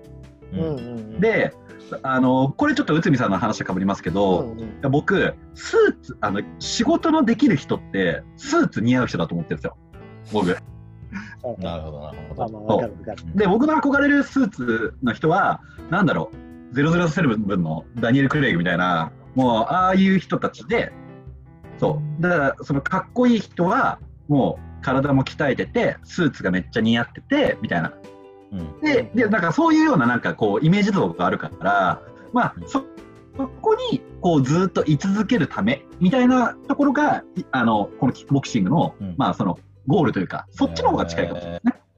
えーなるほど、なるほど。あ、でも面白いですね。あー意外とそうそういう感じか。えそういうプロになるというより。りは、まあ、それを継続することで得られるその体の維持とかうん。まあでもそういうことですよ。やりたいですね。うん、やりたいんだけど、でもその、だから逆に言うとそこの一歩目がすげえ怖いんですよね。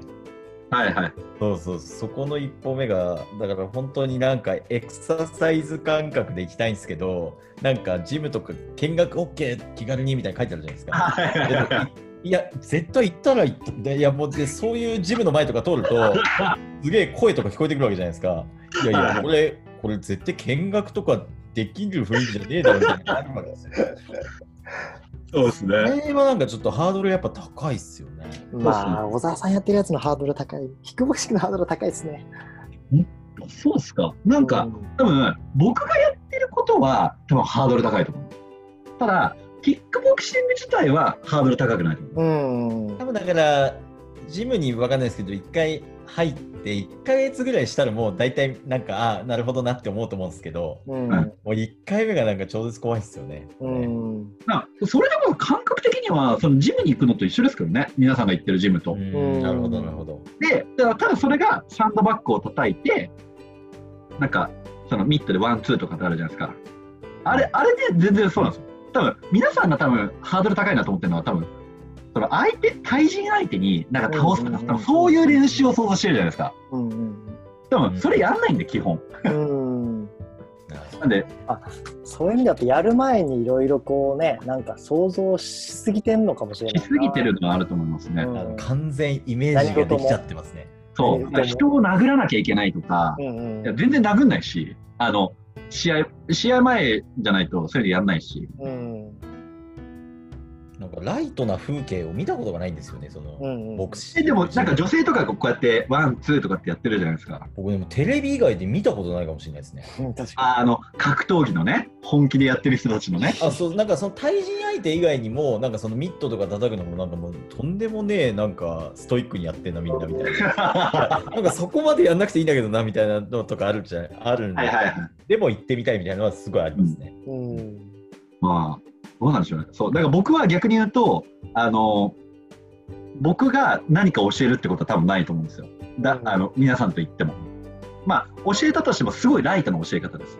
うんうんうん、ででなんかやっぱこうね最初やっぱこうみんなこう触れなんだキックボクシングに触れてくれれば全然いいんで全然いいんですけどやっぱ慣れ始めるとこれねあのやっぱ奥をこう学びたくなってくるんですよ。絶対、うんうん。うんまあそうですよね。絶。対なるでしょ。うね。それはなる。でブログとかもそうじゃないですか。やってればやってるほど奥を知りたくなるじゃないですか、うんまあ、あれと同じですよね。濃いやつを書きたいっていう。そうそうそうそうそう。そう深みをね目指し始めますからね。だったらただただサンドバッグにパンチを打つんじゃなくて相手をの意識を飛ばせるた飛ばすためのパンチを打ちたいとかそういうことになってくるんですよ。うん確かだだそれが結果的にその練習をハードにやるということにつながって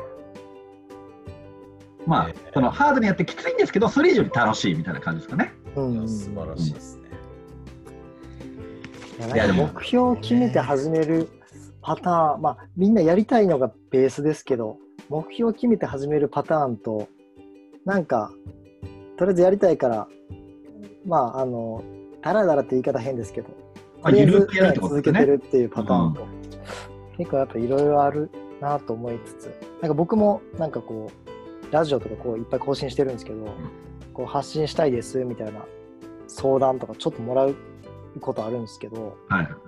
なんか、とりあえず一回撮ってみたらっていう。まあ、そうですよね。まあ、そうやってないと多分分かんないですよね。そうなんかでも、それ以外のアドバイスができないんですけど、本当になんか、もう超限界までハードル下げてやってみるしかないっていうのしかないんですけど、あーめっちゃわかるな。なんかそれってなんかどもっと言い伝え方ないかなっていう相談、あななんなんー、めっちゃわかるな。かといって行動しに起きないんだったら本当にやりたいことじゃないってことなんでその人にとっては。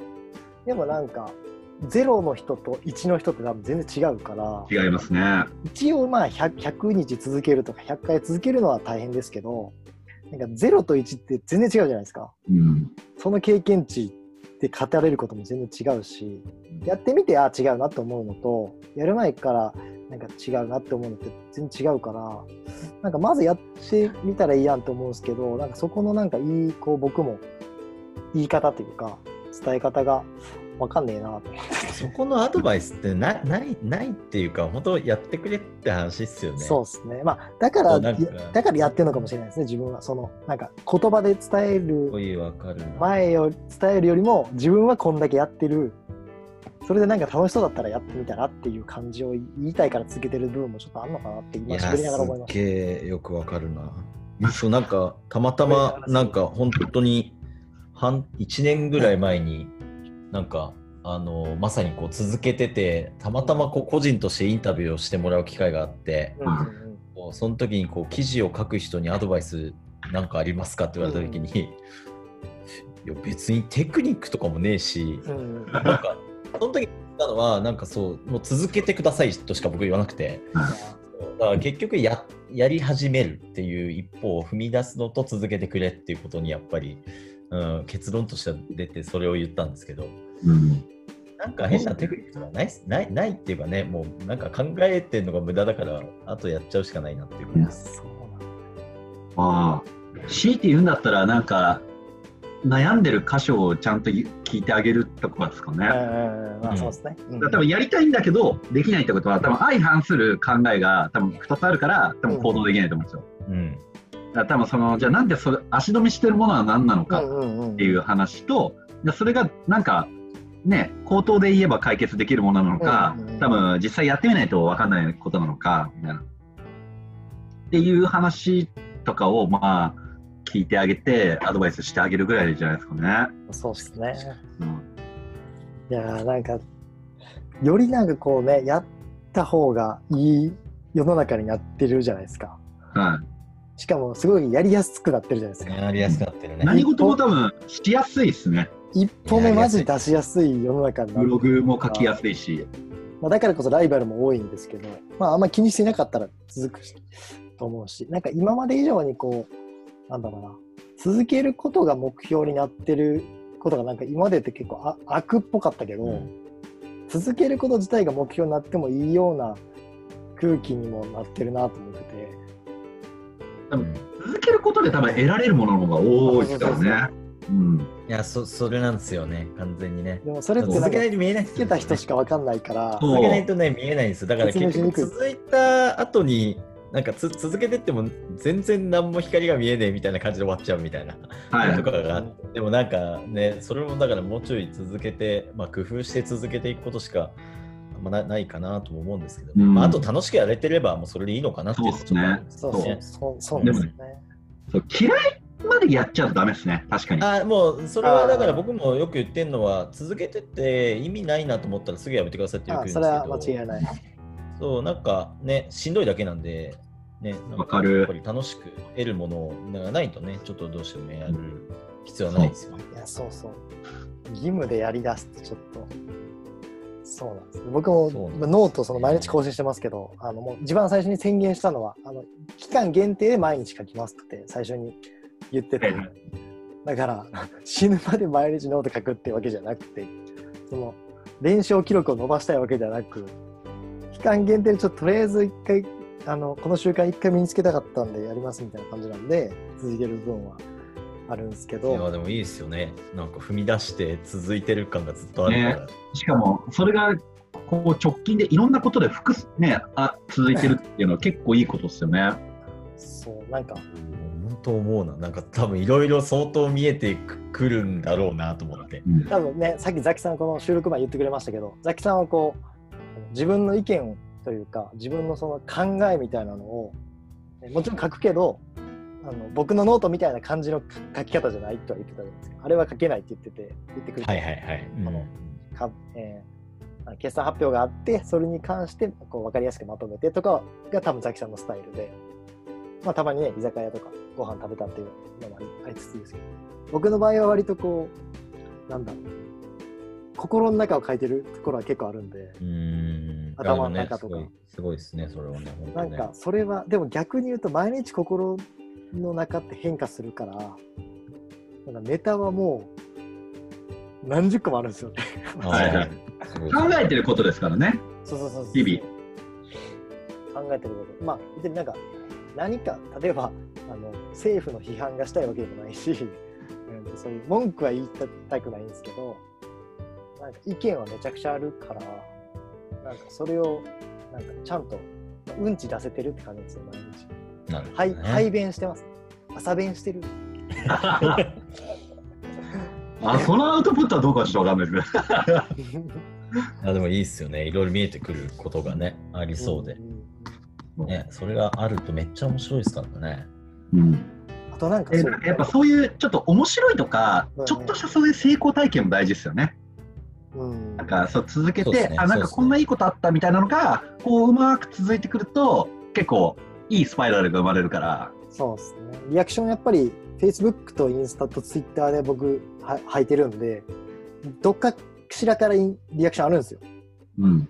あ、あれ小学校の時のこの子からいいね来たぞとか、はい。あれなんか大学の女の子の先輩、全然大学の時そんな喋ってくれんかったのに、めちゃくちゃ連続でいいね来るやんとか、はいはいはい。そしたらなんかその人と連絡取って、あ今こういう活動されてるからこの話にリアクションくれたんだなっていうのが分かって、なんかそこで切れてたコミュニケーションがこうまた戻ってくるっていうか、はいはいはい。そういうのは副次的な効果としてありつつ、さらにちょっと思ったのは、なんか朝の1時間とかで僕書いてるんですけど、ゼほぼゼロから。あの、あ、1時間で自分が書ける文字量ってこんなもんなんやっていうのが分かるってなかなかないい。ははいはいはいはい。なるほどね。できることのね、あの正確な判断ができますよね。大体1000字から、まあ、600から1000ぐらいないかなり幅ありますけど。わかります。ネタによネタによっても。でもなんかそれが分かるのが結構ででかくて。まあ、発見がありますよね、そういうのね。1時間でこ1時間でこれ埋めてくださいって言われた時に自分が埋まるか埋まらないかその瞬間大体分かるっていうか、だから逆に言うと、これやってくれって言った時にどれぐらい時間必要だからって言って、タイムマネジメントできますよね。うん。あ1時間あったらかけるなみたいな。っていうのが裸で分かるのはすげえでかい。うん確かにねそう当事者として分かるのはすごいでかいですよね。だから僕もなんかまあ今のその仕事の立場本業の立場もそうなんですけどもあの物書きのまあ周りに物書きが多いんですよ、うんうん。そうなった時に、あのー大体どれぐらいの文字数書いてるんですかとかどれぐらいかかるんですかとかっていうのが自分を軸に結構分かるので、うん。はいはいはいはい。そういう楽しさは結構あるかもしれないですね。逆に言うと、なんか5000文字だけど、なんかサクッと30分とか1時間で書いちゃうよっていう人とかもいて、うん。マジっすか？みたいなとか、そうするとね、凄さが多分分他の人今まででいくと、それが何なのかよく分かんなかったんですけど、半端ねえな、この人とかやっぱなってくるんで、うんあなんかそういうのはやっぱすごい面白いなと思うし、逆にそういう人から学びたいなみたいなとか、うん。うん。うん、なんかそういうのとかね、すごい。いやー、わかるわ。深いっすよね。うん。うんなんか僕とかもちょっとね、それでこそキックボクシングとかですけど、キックボクシングって基本ラウンド3分なんですよね。うんうんうんで、3分で、えっと僕がひたすら蹴りを打ち続けると何発打てるかっていうのをやるんですよ。うんうんうんで、僕、蹴りがマックスで150発ぐらい打てるんですけど、えー ただ、ただ蹴るんですよ。ただひたすら。弱くてもいいんで、ただ蹴るっていう。うんうんただ、そういうのとかを、プロの選手は300発とか打てるんですよ。うんうんずーっと打ち続けなんですよ。うんうんうんでそうすると、やべえな、これみたいな。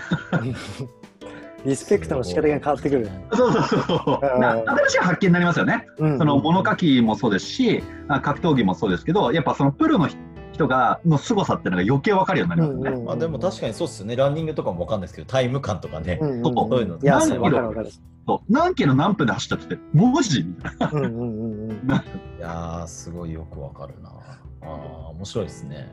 そう。やっぱそれは分かりますね。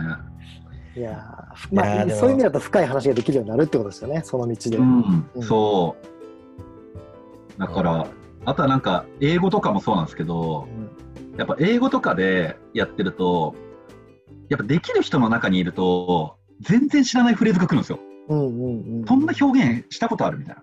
だから例えば、初心者とかだと、まあ、それこそ、My name is Yuma Ozawa, うんうん。What is your name? とか、うんまあ、やっぱりこう基本的に聞いたことあるうんうん。ものなんですけど、やっぱその時に全然知らない単語が来るんですよ。だから、まあ、そのなんだろう、簡単に言っちゃえば、英語の教科書のリスニングはできると思うんですけど、うんうんあの外国の映画のリスニングって全くできないと思うんですよ。うんうん僕もできないし、もう。やっぱそうなってくると、そういうのベラベラしゃべってる人ってマジすげえなと思うんですよ。うんうんうんあ、よくそのワード出てくるみたいな。みたいな。だかうんうんらそうなってくると結構奥深いんですよね、言葉って。うんうんうんでそうなってくるとこう、より勉強すればするほど、やっぱこう奥深さが分かってくるんですよね、うんうん英会話も。英そうなってくると、限りないんで、もう、え、今なんて言ったの？みたいな。そうっすよね。いや、すごいっすね。英語だけは本当すごいっすね。もう何回参考書買って何回もう終わってきたから、もうね。あの人生において多分0勝100敗ぐらいしてて、あのーみんなそうっすよね。でもなんかそのなんか目的なのかなと思うんうんですようんうんね。目なんか的ですね。いや、間違例えいない。ば本当にいやなんか僕も今ね本業の方ではやっぱアメリカの授業とかがあるんであれなんですけど、うんうん。でも僕がやってるわけじゃないから、うんうんうん日頃英語使わないんですよね。うんただ一応なんか僕もそのオンラインのやつとかやったりしてますけど、ただ日頃使わないんで、ぶっちゃけて言うとあんま身についてる感ってやっぱなくて、うんうん。いや、それめっちゃわかります。そうだからそこがやっぱすげえ悩ましいなと思って、ただそのじゃあ、知人の外国人とどっかに行きますってなったもう1ヶ月前からとかってすげえ勉強して、はいはい。はいその時すごい小さな喜びがいっぱいあるんですけど、うんうんうん。なんかそれでちょっと話せた時に満足してでもだんだんこうちょっと下がってくるみたいな。さいや下がってきます感じでまた元に戻るみたいな、はい。うんうんうん。まあその繰り返しでなんかいつも終わっちゃうんですよね。だからなんかそこのねなんかどどうしたらいいんだろうなっていつも思うんですよね。本当にまあ、それでこそ、なんか、あのさっきね、ザキさんがおっしゃってた、その環境とかも大事だと思ってて、うんうんで僕、その結構そういう、ね、多分わ話してて分かると思うんですけど、僕やっぱストイックな環境にいた方が、こうん勉強ししがいがあるんですよ。なんで、その僕が行ってた英会話も、その3時間で、あ、3ヶ月か。3ヶ月で TOEIC 200点伸ばしますみたいな。まあ、ライザップみたいな感じですね。感覚的に言えば。だから、そうやって、こう、環境、厳しい環境に置くと、やらざるを得ないじゃないですか。うんうんで、ね、で、英語って逆に言うと、終わりがないから、難しいんですよ。どこまでやったらいいか分かんないし、うんうんうんどこまでやらなくていいかも分かんないしみたいな。だけど、そういう厳しい環境下に行くと、まあ、来週までにあうんの単語500個覚えておいてくださいみたいな。で、テストしますみたいな。とかでやってくると、もう無理やり覚えるしかないじゃないですか、もうんうんう。なんかテストって言われると、やっぱ日本人だからか分かんないけど、もうやんなきゃっていうのと、あとやっぱお金払ってるんで、うんうんまあ何かしらの、やっぱこう、ね、もらターンがないと、こっちもなんか払い払い損になっちゃうから、確かに。お金払ってるのは小沢さんだけかもな、この中で。うんあのも環境ですよねジムも英あーまあ確かにそうかもしれないですね。僕とザキさんは金払ってるものはほぼないかも。でもだからこそかもしれないですね、この感覚の差。うん、確かに確かに。僕1万、ジムとか1万6000円払ってるんですけど、うんうん。やっぱ他のジムと高いんで、うんうんやっぱ1回あたり、週1回行くとしたら4000円とかになっちゃうわけですよ。はいはいはいはい。でよこの時間4000円なんだっけみたいな。え時給2000円もかかってんのこれ？みたいな。時給はおかしいけど。うんあ時給というか、出て出てくるね1時間に対して、これはいはい2000円払ったんだっけみたいな。だから、だらだら走って2000円なんだっけみたいな。うんうんそれマジ無駄じゃないみたいな。えだったら2000円でうまいもん食うよ。ってなっちゃうから、それだったら、じゃあどれだけこう投資したいまあそうですね効果というか。うんうん。って話になってくると、まあ、必然的にその時間だったりとか、ね。回数もそうだし、やっぱそういうところ意識は向きますよね。うんまあ、そっちの火のつき方もあるっていう。だからそのお金を出すといううん環境の置き方も、まあ一個そうですね。それは間違いない。手としてはあるかもしれないですね。うんうんうんただまあ、じゃあ逆にお金払ってない時ですけど、まあだれますよ、うんうん逆に言うと。ななんでこれやんだっいけみたいな。やそうだよな。だって毎日単語10個覚える理由ないじゃないですか。あジム本当にまさに筋トレとかでジム行ってる人あの痩せるためにジム行ってる人とかは、まあ、その感覚で払っ走ってんだろうな。そいや、小田さん、本当そうなんですよね。いや、本当にそうで、別にだから、文法をつけようが、生活困んないんですよ、別にう今。そうそうそうそうそうそうそうなんですよ。だから、まあ、ちょっとね。恥かくかもしれないですけど、うん別に関係ないから、っていうのとかはありますよね。英語に関してだけは本当に破れ去ってますね。そう。ねだから、だからその逆に英会話のその学校に行っちゃうと、日本語喋っちゃダメなんですよ。うん日本日本人同士でも。なんで、そうやってくると、そのコミュニケーションができないことがストレスなんですよ。うんその明。日の予約を変えたいとか、キャンセルしたいとかっていうときに、英語が出てこないから、それで苦労するんですよ。うんだから、もう言えるようにならないと、辛いっていう感覚なんですよね。だ言えたら嬉しいっていうよりは言え、言えないことが辛いことになってくるみたいな。で何としても言えるようにならないと、ここで生活できないから、あの、勉強するようになるみたいなアプローチになりますね。なるほどね。多分また今日も焚きつけられましたわ、それで。で ままた火ついて、でまた多分次101杯目がやってくるわけなんですけど。あれだ、ザキさん、あの、その、英語の勉強してるときって、はい、なん、いつやってるんですか？夜やってるんですか？えっと、一応今オンラインのそのスクールに一応やっていて、そうなんや。なるほど、なるほど。週2でそのいわゆる外国人と本当に雑談ですけど話すってことは一応やってるんですね。うん大事です、大事です、それ。ただ別に上達してないしっていうのはあ あるんですよ。いやというのがやっぱりなんか、うん使ってないからやっぱ優先度下がるんちゃうんですよねね。。うんうんだからそこがすごくただなんか英語って火のつき方によってもちょっと違うなとは思っていて正直そのスマートネス入った時とかぐらいはめちゃくちゃ火ついてなんかすげえなんか勉強しまくるみたいになってて。なんかでもな、なんか今でもその熱量がなななくなっちゃってる自分もいて、なんかそそこの波がすごいこうあるから。ー英語はそうだよねそれは難しいっすよ。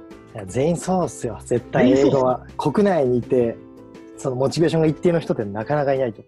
なんか結構会社がやっぱり英語化していて、そのドキュメントとか、まあ僕は作んないですけども、かいなんか全社のドキュメントとか英語になってたりとか、はいはいはい。プレゼンテーション英語だったりとかみたいなの多いんですよ。うん。で、な環境は結構そういうになってるんですけど、じゃあ自分が当事者にならないんで、結局なんかあれなんですよね。いやーそうだよだれちゃうんですよ。まあ逆に言うと、まあこの前ちょっと自己紹介するシーンがあったんで、少しだけ話すシーンがあったんですけど、うんなんかそういう機会が訪れれば、やっぱりこう、なんかやべちゃんとしなきゃいけねえなってやっぱなるんで、まあやっぱ機会をなんかこう、うまいこと、なんかね、作れるといいなと思って、前なんかあのうちスマートニュースでそれこそ媒体者向けに、なんか移動ななるときに、うんてかザキヤマもなんかニューヨークとかでいいんじゃねえのみたいになった いいじゃないですか。ちょっとネタで。でもなんか僕でもその時思ったのは全く話せないから超落ち込むけど、それぐらい振り切んないと多分無理なんだろうなと思いました。うんまあ、語学は、環境がね、ほぼ100%みたいなとこありますよ。でもニューヨークに多分その3ヶ月とか半年とか1年いたら多分それなりには、まあそうですね絶対話せないと何もできないから生存するるためにも。そうですそうです間違いなくなるんだろうなっていうのはちょっと思いましたけどね。そう。まあそうですね。やっぱ環境もそうだし、まああとはこう、なんていうのかな。まあさっきのちょっと話ともあるんですけど、まあちょっとずつ好きになってあげないと、うんやっぱこう離れてっちゃうんで、うんうんうん、確かに僕も最初はそれでこそビジネスのテキストブック、まあ今ビジネスのテキストブックでプレゼンテーションの仕方とか、うんそのネゴシエーションの仕方、あの交渉の仕方みたいなの勉強しますけど、でも最初はそれでこそお店でそのなんかおかわりをもらいましょうとか、もう最初はそんなもんです。もうそっから。で、で僕はそこからじゃあ女の子を口説くときはどういうふうに言えばいいのかとか、あとはまあその自分の好きな音楽あの、うんヒップホップ好きなんですけど、まあ、そういう好きな音楽はどういうことを喋ってるのかとか、なんかそういうような好きから通じて、こう英語を勉強するみたいな感じでアプローチしてってるんで、だ結構 TOEIC を何点以上とか、ね、そのザキさんみたいにそのニューヨークで会社でどうっていうのも、まあ、もちろん大事なんですけど、まあ、まず大前提すちょっとずつ好きになってあげていく方がまあ大事かなっていうのはなんとなくですね。まあ小田さん、どのタイミングでこう勉強してるんですか？どういうペースで英会話？あで言うと毎日やってますよ、今は。ななん朝やってるんですか？夜やってるんですか？あ、そうですね、朝ですね。で、朝と、朝やってんの朝と、えっと、仕事帰ってきてから。で、あのーなんだろう。それでこそ僕、内海さんとめさっきめっちゃシンクロしたのは、うん朝、僕、単語と単語を覚えるんですよ。脳みそが働いてるから。うんうんなんですけど、その時にか30分ででできることは、英会話20個と単語20個なんですよ。もう絶対。うんうんもうこれが僕の 最短のスピードのその覚えられる量みたいなあか感じなんで、まあ、それをまあベースにして、まあ、まあその2週間に1回その英英会話の先生とその単語のテストみたいなのあるんで、まあ、そこからこう割り戻していくと、まあ、それぐらいのペースでいかないとみたいなじゃあ絶対朝何時に起きなきゃいけないねみたいになってーうんうんうんでじゃあ夜は必ずあので夜もその小さなステップと一緒なんですけど、えっと、やることは TOEIC のリスニング問題を1個解くのとあとは、えっと、英作文を1個やる。もうこれですね。もう逆にこれしかやらないです。朝は単語やって夜はリスニングと英作文だけみたいな。でこれを毎日やるって感じですかね。なるほど。いやー、すごいな、やっぱ。いやなんでこれ話聞いたかっていうと、ちょっとまあ時間も時間なのであれなんですけど、うですね。なんかみんなこう、僕はもう全部ほぼ朝に集約してるんですけど、こう、まあ、佐々木さんとかだとブログ書くのとかって、こう、夜やってんのか朝やってんのか夜中やってんのか昼やってんのかっていう、なんかそその辺が知りたいなと。思って。ああ、質問的にです。ああ、あるかも。しれないあ確かにそうですね。えっとですね、えっと、結論言うと、えー書いてるのは、えー朝か夜ですという感じで、えっと、ほとんど僕の場合は夜になってます。えーっと、で、ネタとかに考えるみたいなところってまあ、常にやっぱりあるんで、それはもう常ににあそうですねし、寝てる時以外は追いかけていますと。うんうんただ実行、ではあれですね、ぶっちゃけて言うと、じゃあ決算って大体14時ぐらいに出るんですけど、うんあの大体頭の中にあるんですよ、1, 週間のスケジュールって。大体これの時にこれが出て、大体これそうですねだから僕で言うと来週何書こうかなってもやっぱあって、うんで頭の中に大体構成って常に入ってるんです。それをまあ淡々とその夜とか、まあ、朝とかにまあ書いてるっていう感じですかね。夜と朝の使い分けは特にないんですか？えー、書くことにおいてってことですよね。うんうんうんあーないっすね。前あの朝かい朝すげえ書いてた時はなんかなんでしょう朝にちょっと出る、まあ、漢方っていうものがあるんですけどあれをなんかすげえ追いかけあれが8時半に出るんですね。なんはいかそれを追いかけた時とかはなんか速報的に書くためになんかそういうこう使い分けをしてたこともあるんですけど今はもうほとんどなく、うん、なんかもう普通に夜に寄せちゃってることが多いですね。なるほどなるほど。なんか僕、その、なんか時間の話に無理やり寄せたん、寄せてみたんですけど、なんか僕の5時起きだけちょっと、あの毛色が違うなって話、2人と聞いてて思って、うんは5時起きだけは別にインプットでもアウトプットでもなく、ただの生活習慣なんですよね。いはいはい でも僕、それがかなりベースにあって、5時起きさえ身につけられれば、何にでもチャレンジできるって思っうんたのが始めたきっかけなんですよ。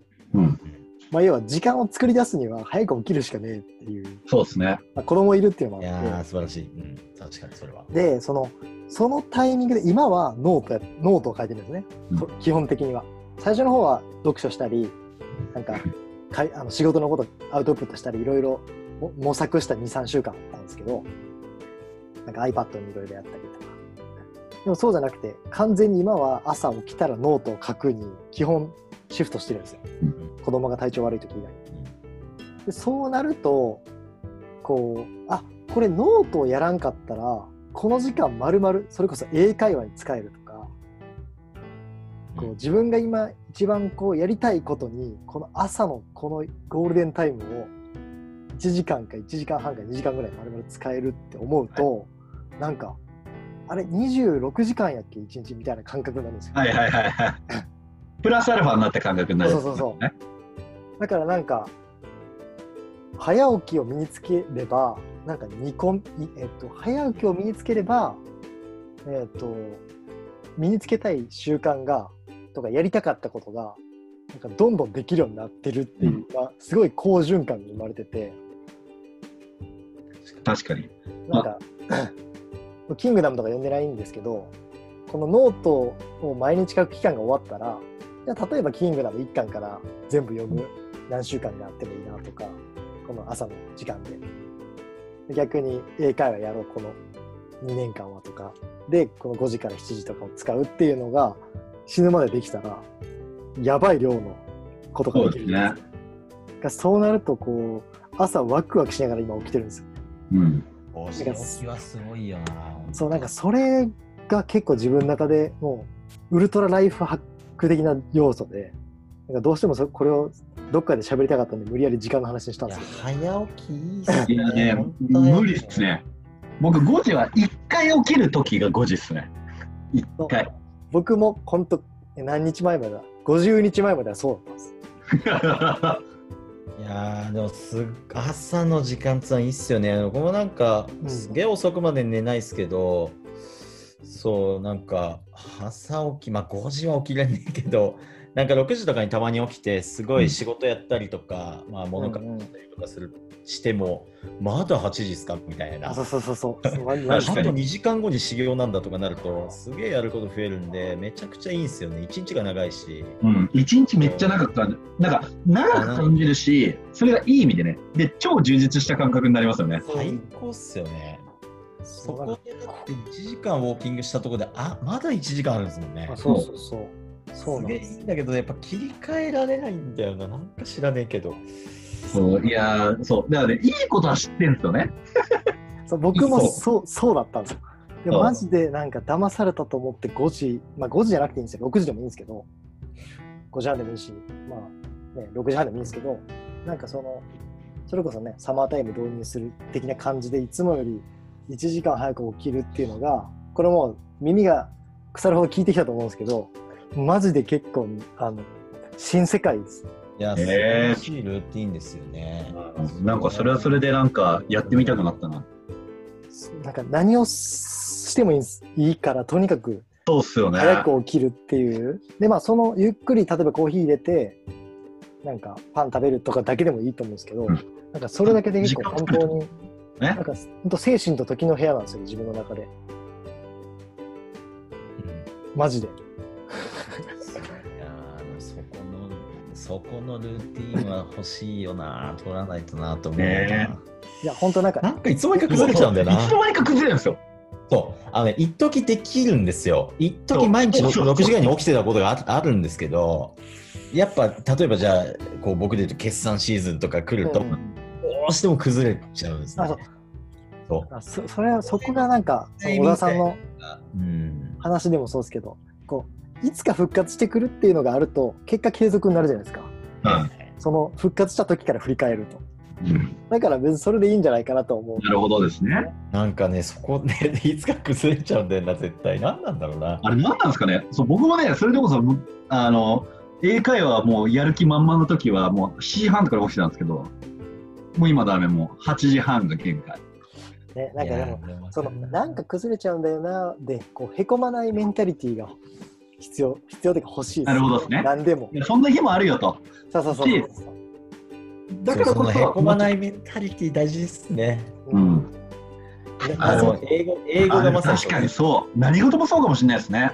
いやもう英語がいやちょっとさっき一瞬質問しようかと思ったんですけど、いや英語はまさにそうで最近やっぱりちょっと僕勉強を怠ってんですよ。そうなると、そのなんか外国人のその先生と話してる時も、うん。まあ今まですっと出てきたものが出てこないって結構、はいはいでそれが正直34回続いた時にあ俺全然ダメだなって負のなんかこう、うん。わかります。わかります。自分責め自分責めちゃうやつ。それがもうちょっと全然ダメな感じになっちゃって、今まさにそ実はそれなんですけど。ああ、なるほどですね。でそうすると、ダメだになっちゃうと、余計多分優先度が下がったりとかしたんですよね。うんだからなんかちょっともう一回ちゃんと上げていかなきゃいけないなっていうのが、なんかまさに今思ってて、ね、だからそこのメメンタルのところみたいのはね、まあ、早起きにもそうですけどそれで言うと、なんか僕も、僕もあったんですよ。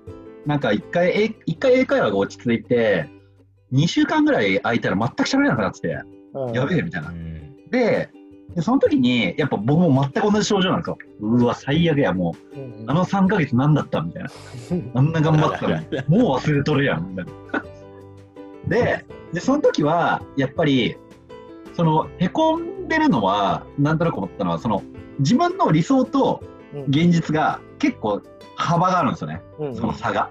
うんで、その差が、を、それでこそ、あの、内海さんが言ってた、こう、なんて言うんだろう、差が、まあ、あるもんだなぐらいの感じで捉えてあげて、うんうんそれよりも、まあ、差があって、まあ、そこを目指すのもいいんだけど、だったら来週はちょっとできるようになったらいいね、みたいな。うんうん来週は、じゃあ英語10ページ読めたらいいね。で、また10ページ読めたらいいね、みたいな、ちょっとずつのそのステップでやっていくって感じですかね。なるほど、なるほど。うんそうですね。まあ、そうやって上げていくしかないですよね。そいきなりバンっていかないですからね。う、そう。だ僕も3ヶ月ががっつりやってた時は、だから1週間で300単語とか覚えてたんですけど、やっぱ当然覚えられないですよ。なんかもう終わっちゃうと。だかうんうんうその時に結構ギャップ感じやすいですね。確かに、確かに。うわーみたいな。でそれはね、理想が高すぎちゃうんですよね。自分が本当そう、本当そうなんですよね。いや、メンタル、メンタルもね、確かに。いや、メンタルはマジ大事ですね。いや、すごいよくわかります。いやまあ、英語も、英語はね、なんかブロ、なんかある意味ブログと同じですけどね、終わりないし。うんうんうん。いや僕あの逆にその掛け合わせでちょっと取り入れようとしてたのはあの英語版のブログ作ってあはいはい、確かあの決算とかを読み解いてみたいなややろうと思ったんですけどクソほど当たり前なんですけどクソほど時間かかるわけですよそうっすよに。ね。いや、いや、それはそうだと思います。ああこれちょっとやっぱそこから逃げちゃって自分いましたねねいや、だし、時間かかるもんっすよ。だってネイティブじゃないっすもん。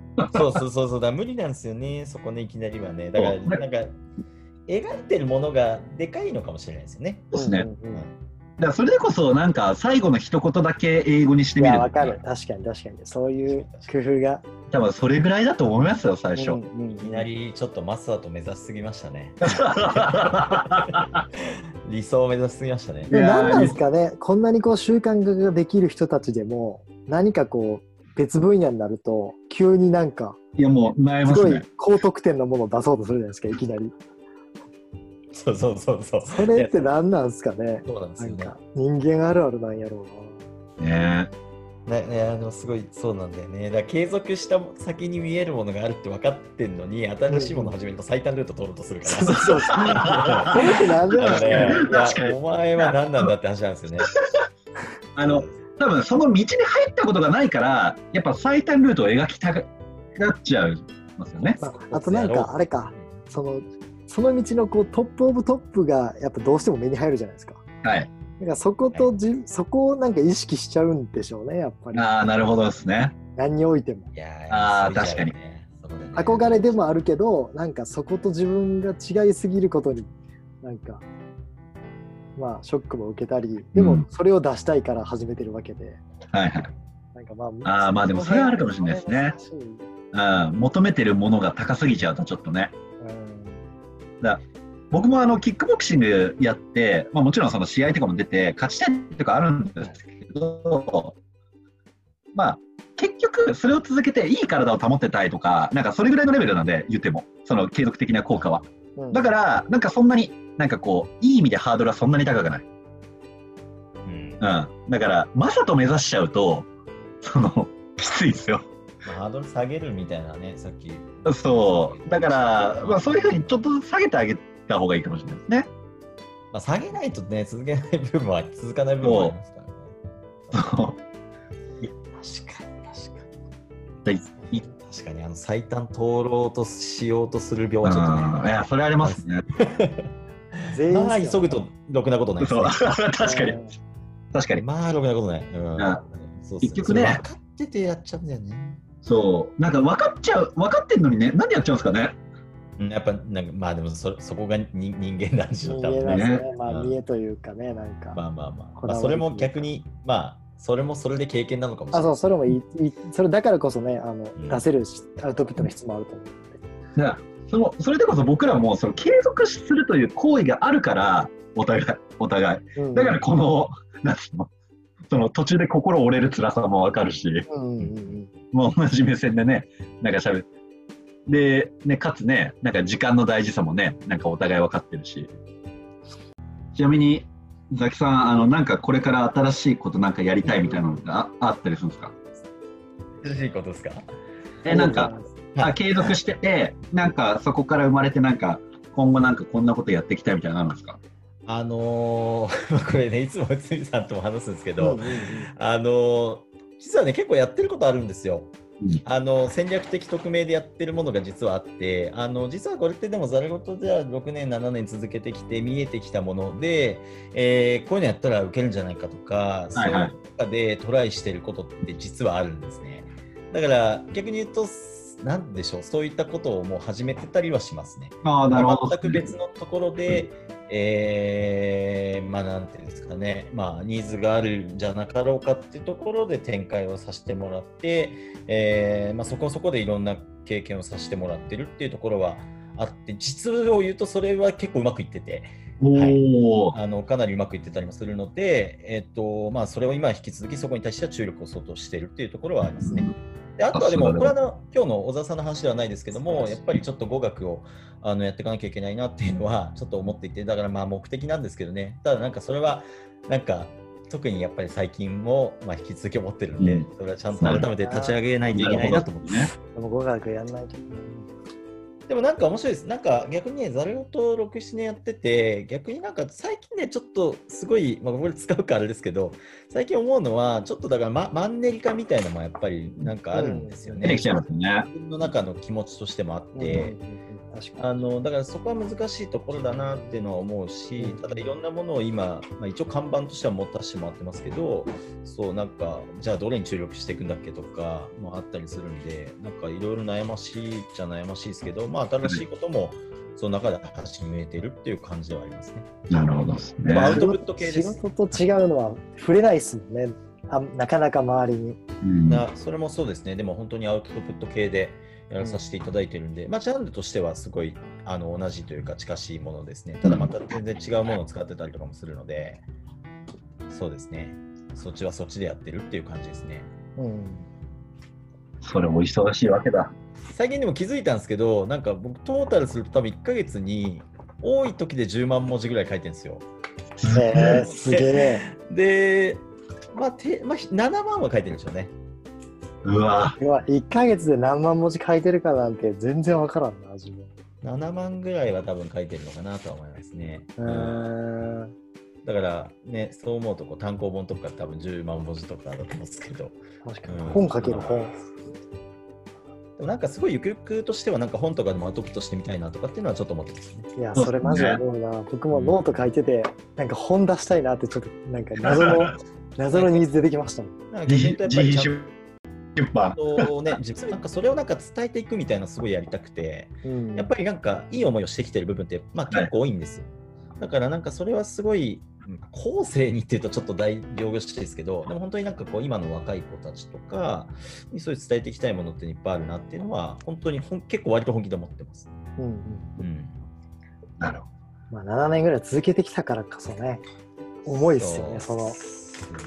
ど。いや、わかります。その、なんか良さがわかると伝えたくなりますよねうん。そういうものもね。後そうですね。ね。なんかそっちはまあなんかわかんないです。ちょっと年老いてきたからかもしれないですね。いやいやいや。そうそうなんなんかなんか持ちたい持ちたいというか残したいみたいな欲っていうのは非常に強いですよね。うん。いや、それはわかるわ。まあまあそんなこと思ってますって感じですね。あ小田さんは、この、今後は？今後っすか？うんうん。まあ、なんだろう。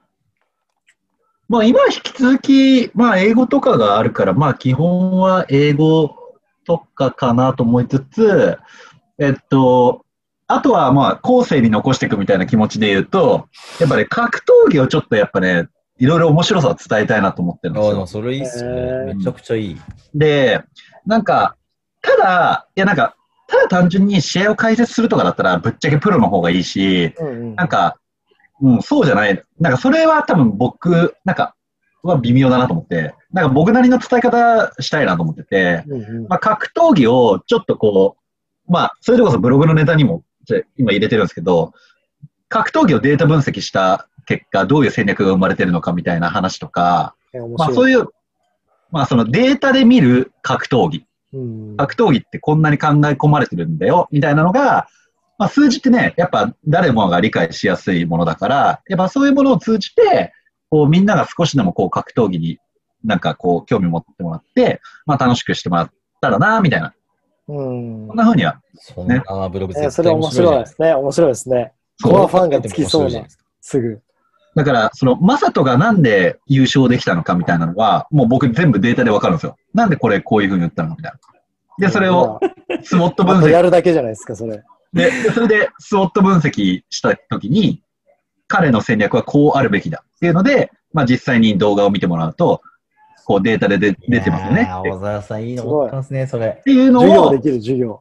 あそう、っていうのが出たら、多分これは、多分世の中にまだ出てないものなので、そういった意味では、すごくこう面白く見見てもらえるかな、みたいなのは、こう自分なりのやってきたもので、ね、できることかなみたいな。いや、それは確かに自分ならではですよね。小沢さんならではですよね。そう。だから、やっぱね、マーケティングの会社にいるから、やっぱ数字回りっていうのは、やっぱ見ていかなきゃいけないっていうのもあるし、そこの掛け合わせって本当強いっすよね。うんうんうん記事のバズるみたいな視点だけですけど、うんうんすげえ強いんすよね、そこの掛け合わせ。ただ、これ結構、一本調べるの、あの、結構ハードル高いんで、そこの、渾身期待値調整を。渾身ですよね、確かにね。とかかな。毎日コツコツなんかこう調べたり書くっていうことで言うと継続じゃないですか。あの投稿が何日間か何週間かいいかかもしれないですけど。そうそうそう。なんで、あの、あんまり一日でそのでかい一本書くっていうよりも、うんなんか一個一個、一日なんか今日はこれ調べよう、今日はこれ調べよう、みたいなやそ。れがね、難しいんですよね。僕、それができないから毎日一個一個書いてるんですよ。いやーでもそれは面白いっすね。てか、普通にいいっすね。うん。面白い。それはやられるな。すげえいいな。そう。だから、まあ、あとは、あと単純に僕、あの、あの、何ですか、ちょっと最近、ちょっと FX とかをちょっと勉強してみて、えもう全然しあの知らない世界をちょっと学んでみたいっていうのがあって、うん。単純に。それわかるな。ー、素晴らしい。そう。だからブログもそうだし、なんか、その、ね、格闘技のデータ分析とか、多分そういうのは初めてだし、まあでもなんかそういうような面白いことは、まあちょっとずつやって、まあなんか、どれかがうまく継続できたらいいな、みたいなのを思ってますけどね。いや、僕そういう意味だとマインド近いかもな。なんか僕もいろ雑食なんでいろいろ手出すと、なんか、つながるんですよね。はいはいはい。その、あ、ここの要素すげえ似てるやん、これと、みたいな。はいはいはい。むしろ、あ、これに惹かれたのって、実はこの好きなものがきっかけかも、みたいなのが。はいはい。そうなるとなんかお面白いんですよ。あ面白いですね。うん。うんなんか、その点が線になるっていうんですかね。うんなんかそういうのは結構面白いですよね。うん最高っすね。それ何事も。うん。なんか単純に仕事とプライベートがとかじゃなくて、そうそうそうそういろん。なこう興味あるちっちゃいやつがつながる感じがそう、で結果仕事にも生きるとか、うん。がすごいあるんで、ね、えーこれからもちょっとそういうのやっていきたいです。いやー、ちょっと相当面白かったっす。なんか第2回もやりたいですね、そうう。んうんなんか、やっぱ一番、なんか僕も面白かったのは、全然みんあこう、皆さん各自独自の考えを持ってるから、聞いてて楽しいですね。ね、リンクする部分もあるけどもこれ、あずっとあそうそうそう話せられますね。うんずっと話せる。うん。だし、違うものもあるし、あ、そう。だからそうすると、なんか、あ、見習わなきゃいけないなっても思いやうし。いやいや、もうでも、うんうんいや多分それはお互いね、多分こうお互いあるんでしょうね。お互い多分ね、その伝えたいメッセージの一番上は結構違うじゃないですか、同じ習慣化でも。そうですね。僕も皆さんもっと話したいことあると思うんですよ。うん、あるある、絶対ある。あのね、だから、なんかこれも多分、だから、終わんないですね。本当だね。ちょっとこれはまたあれかもしれないですね。ちょっと次回はちょっえーと、次回につないで、なんか、い、それでこそ、一回こう、なんかちょっと絞ってみた会話も面白いかもしいや、れない。そうですね。ちょっと今日は、あの、もう、なんだろうな、こう脈絡なく、そうですね一。旦フリートーク、もう本当居酒屋トークで進めたんでまあ、この内容が受けるかどうかは置いといて、はいちょっとなんか、テーマ決めて掘るはい。のが2回目以降にしたいですかね。あの単純にあの僕ら3人が多分あの話してて楽しいっていうのもあるそうそう、今、今日はそう、今日はそうです。今日はそれ。でもそれが目的なんで。久々ですしね。久々ですしね。そうそう確かに確かいに。や、でもよかった。自分もなんか何が一番重要なのかがあの自分の中で整理できた。たないやー、すごい勉強になりました。いやーでも今ちょっとね、面白いですね。日ね、なんかやっぱ、それぞれ違う世界で生きてるから、違う考え持ってて、新いや鮮そうだな。そう面白かったっす。いやーちょっと明日頑張って起きてみようかな。でも、そういう気持ちになりました。そう。お前、ちょっと明日7時ぐらい起きてるかなと思って。でも、朝早い方がね、どう考えてもいいですそう、よ。どう考えてもいいんですよ。どう考えても。本当ね、思うんですよ。でも、あれですよ、小田さんよくわかると思うんですけど、一回起きるんですよね、5時ぐらいに。そうそうそうそう。わかるわかる。それわかる。めっちゃなんだけど、あの、寝ちゃうんですよね、分かってても。そうだ。そうなのよ。5時に起きて、5時10分まで寝ようって思っても、大体起きると8時ぐらいになってるわけですよ、ね。朝起きたらもうね、特ダネなのよ。いや、そうなんですよ。そうそうそうそうあの、冬場にね、途切れがちなんで、僕も冬場が怖いんですけどね、今。夏に始めたから起きれてるけど。いやー寒いしね。まあちょっとこの話は、確かにね、やっていきましょう。はい。まあちょっとまたじゃあ次回以降テーマ、ぜひぜひぜひ。はい、不定期で続けたいなと思ってます。ぜひ、はいきません超楽しかったです。ありがとうございわかりました。今日はありがとうございました。ました。はい。じゃあまた次回よろしくお願いします。はい。じゃあ停止しながら切ります。はーい。はい。はーい。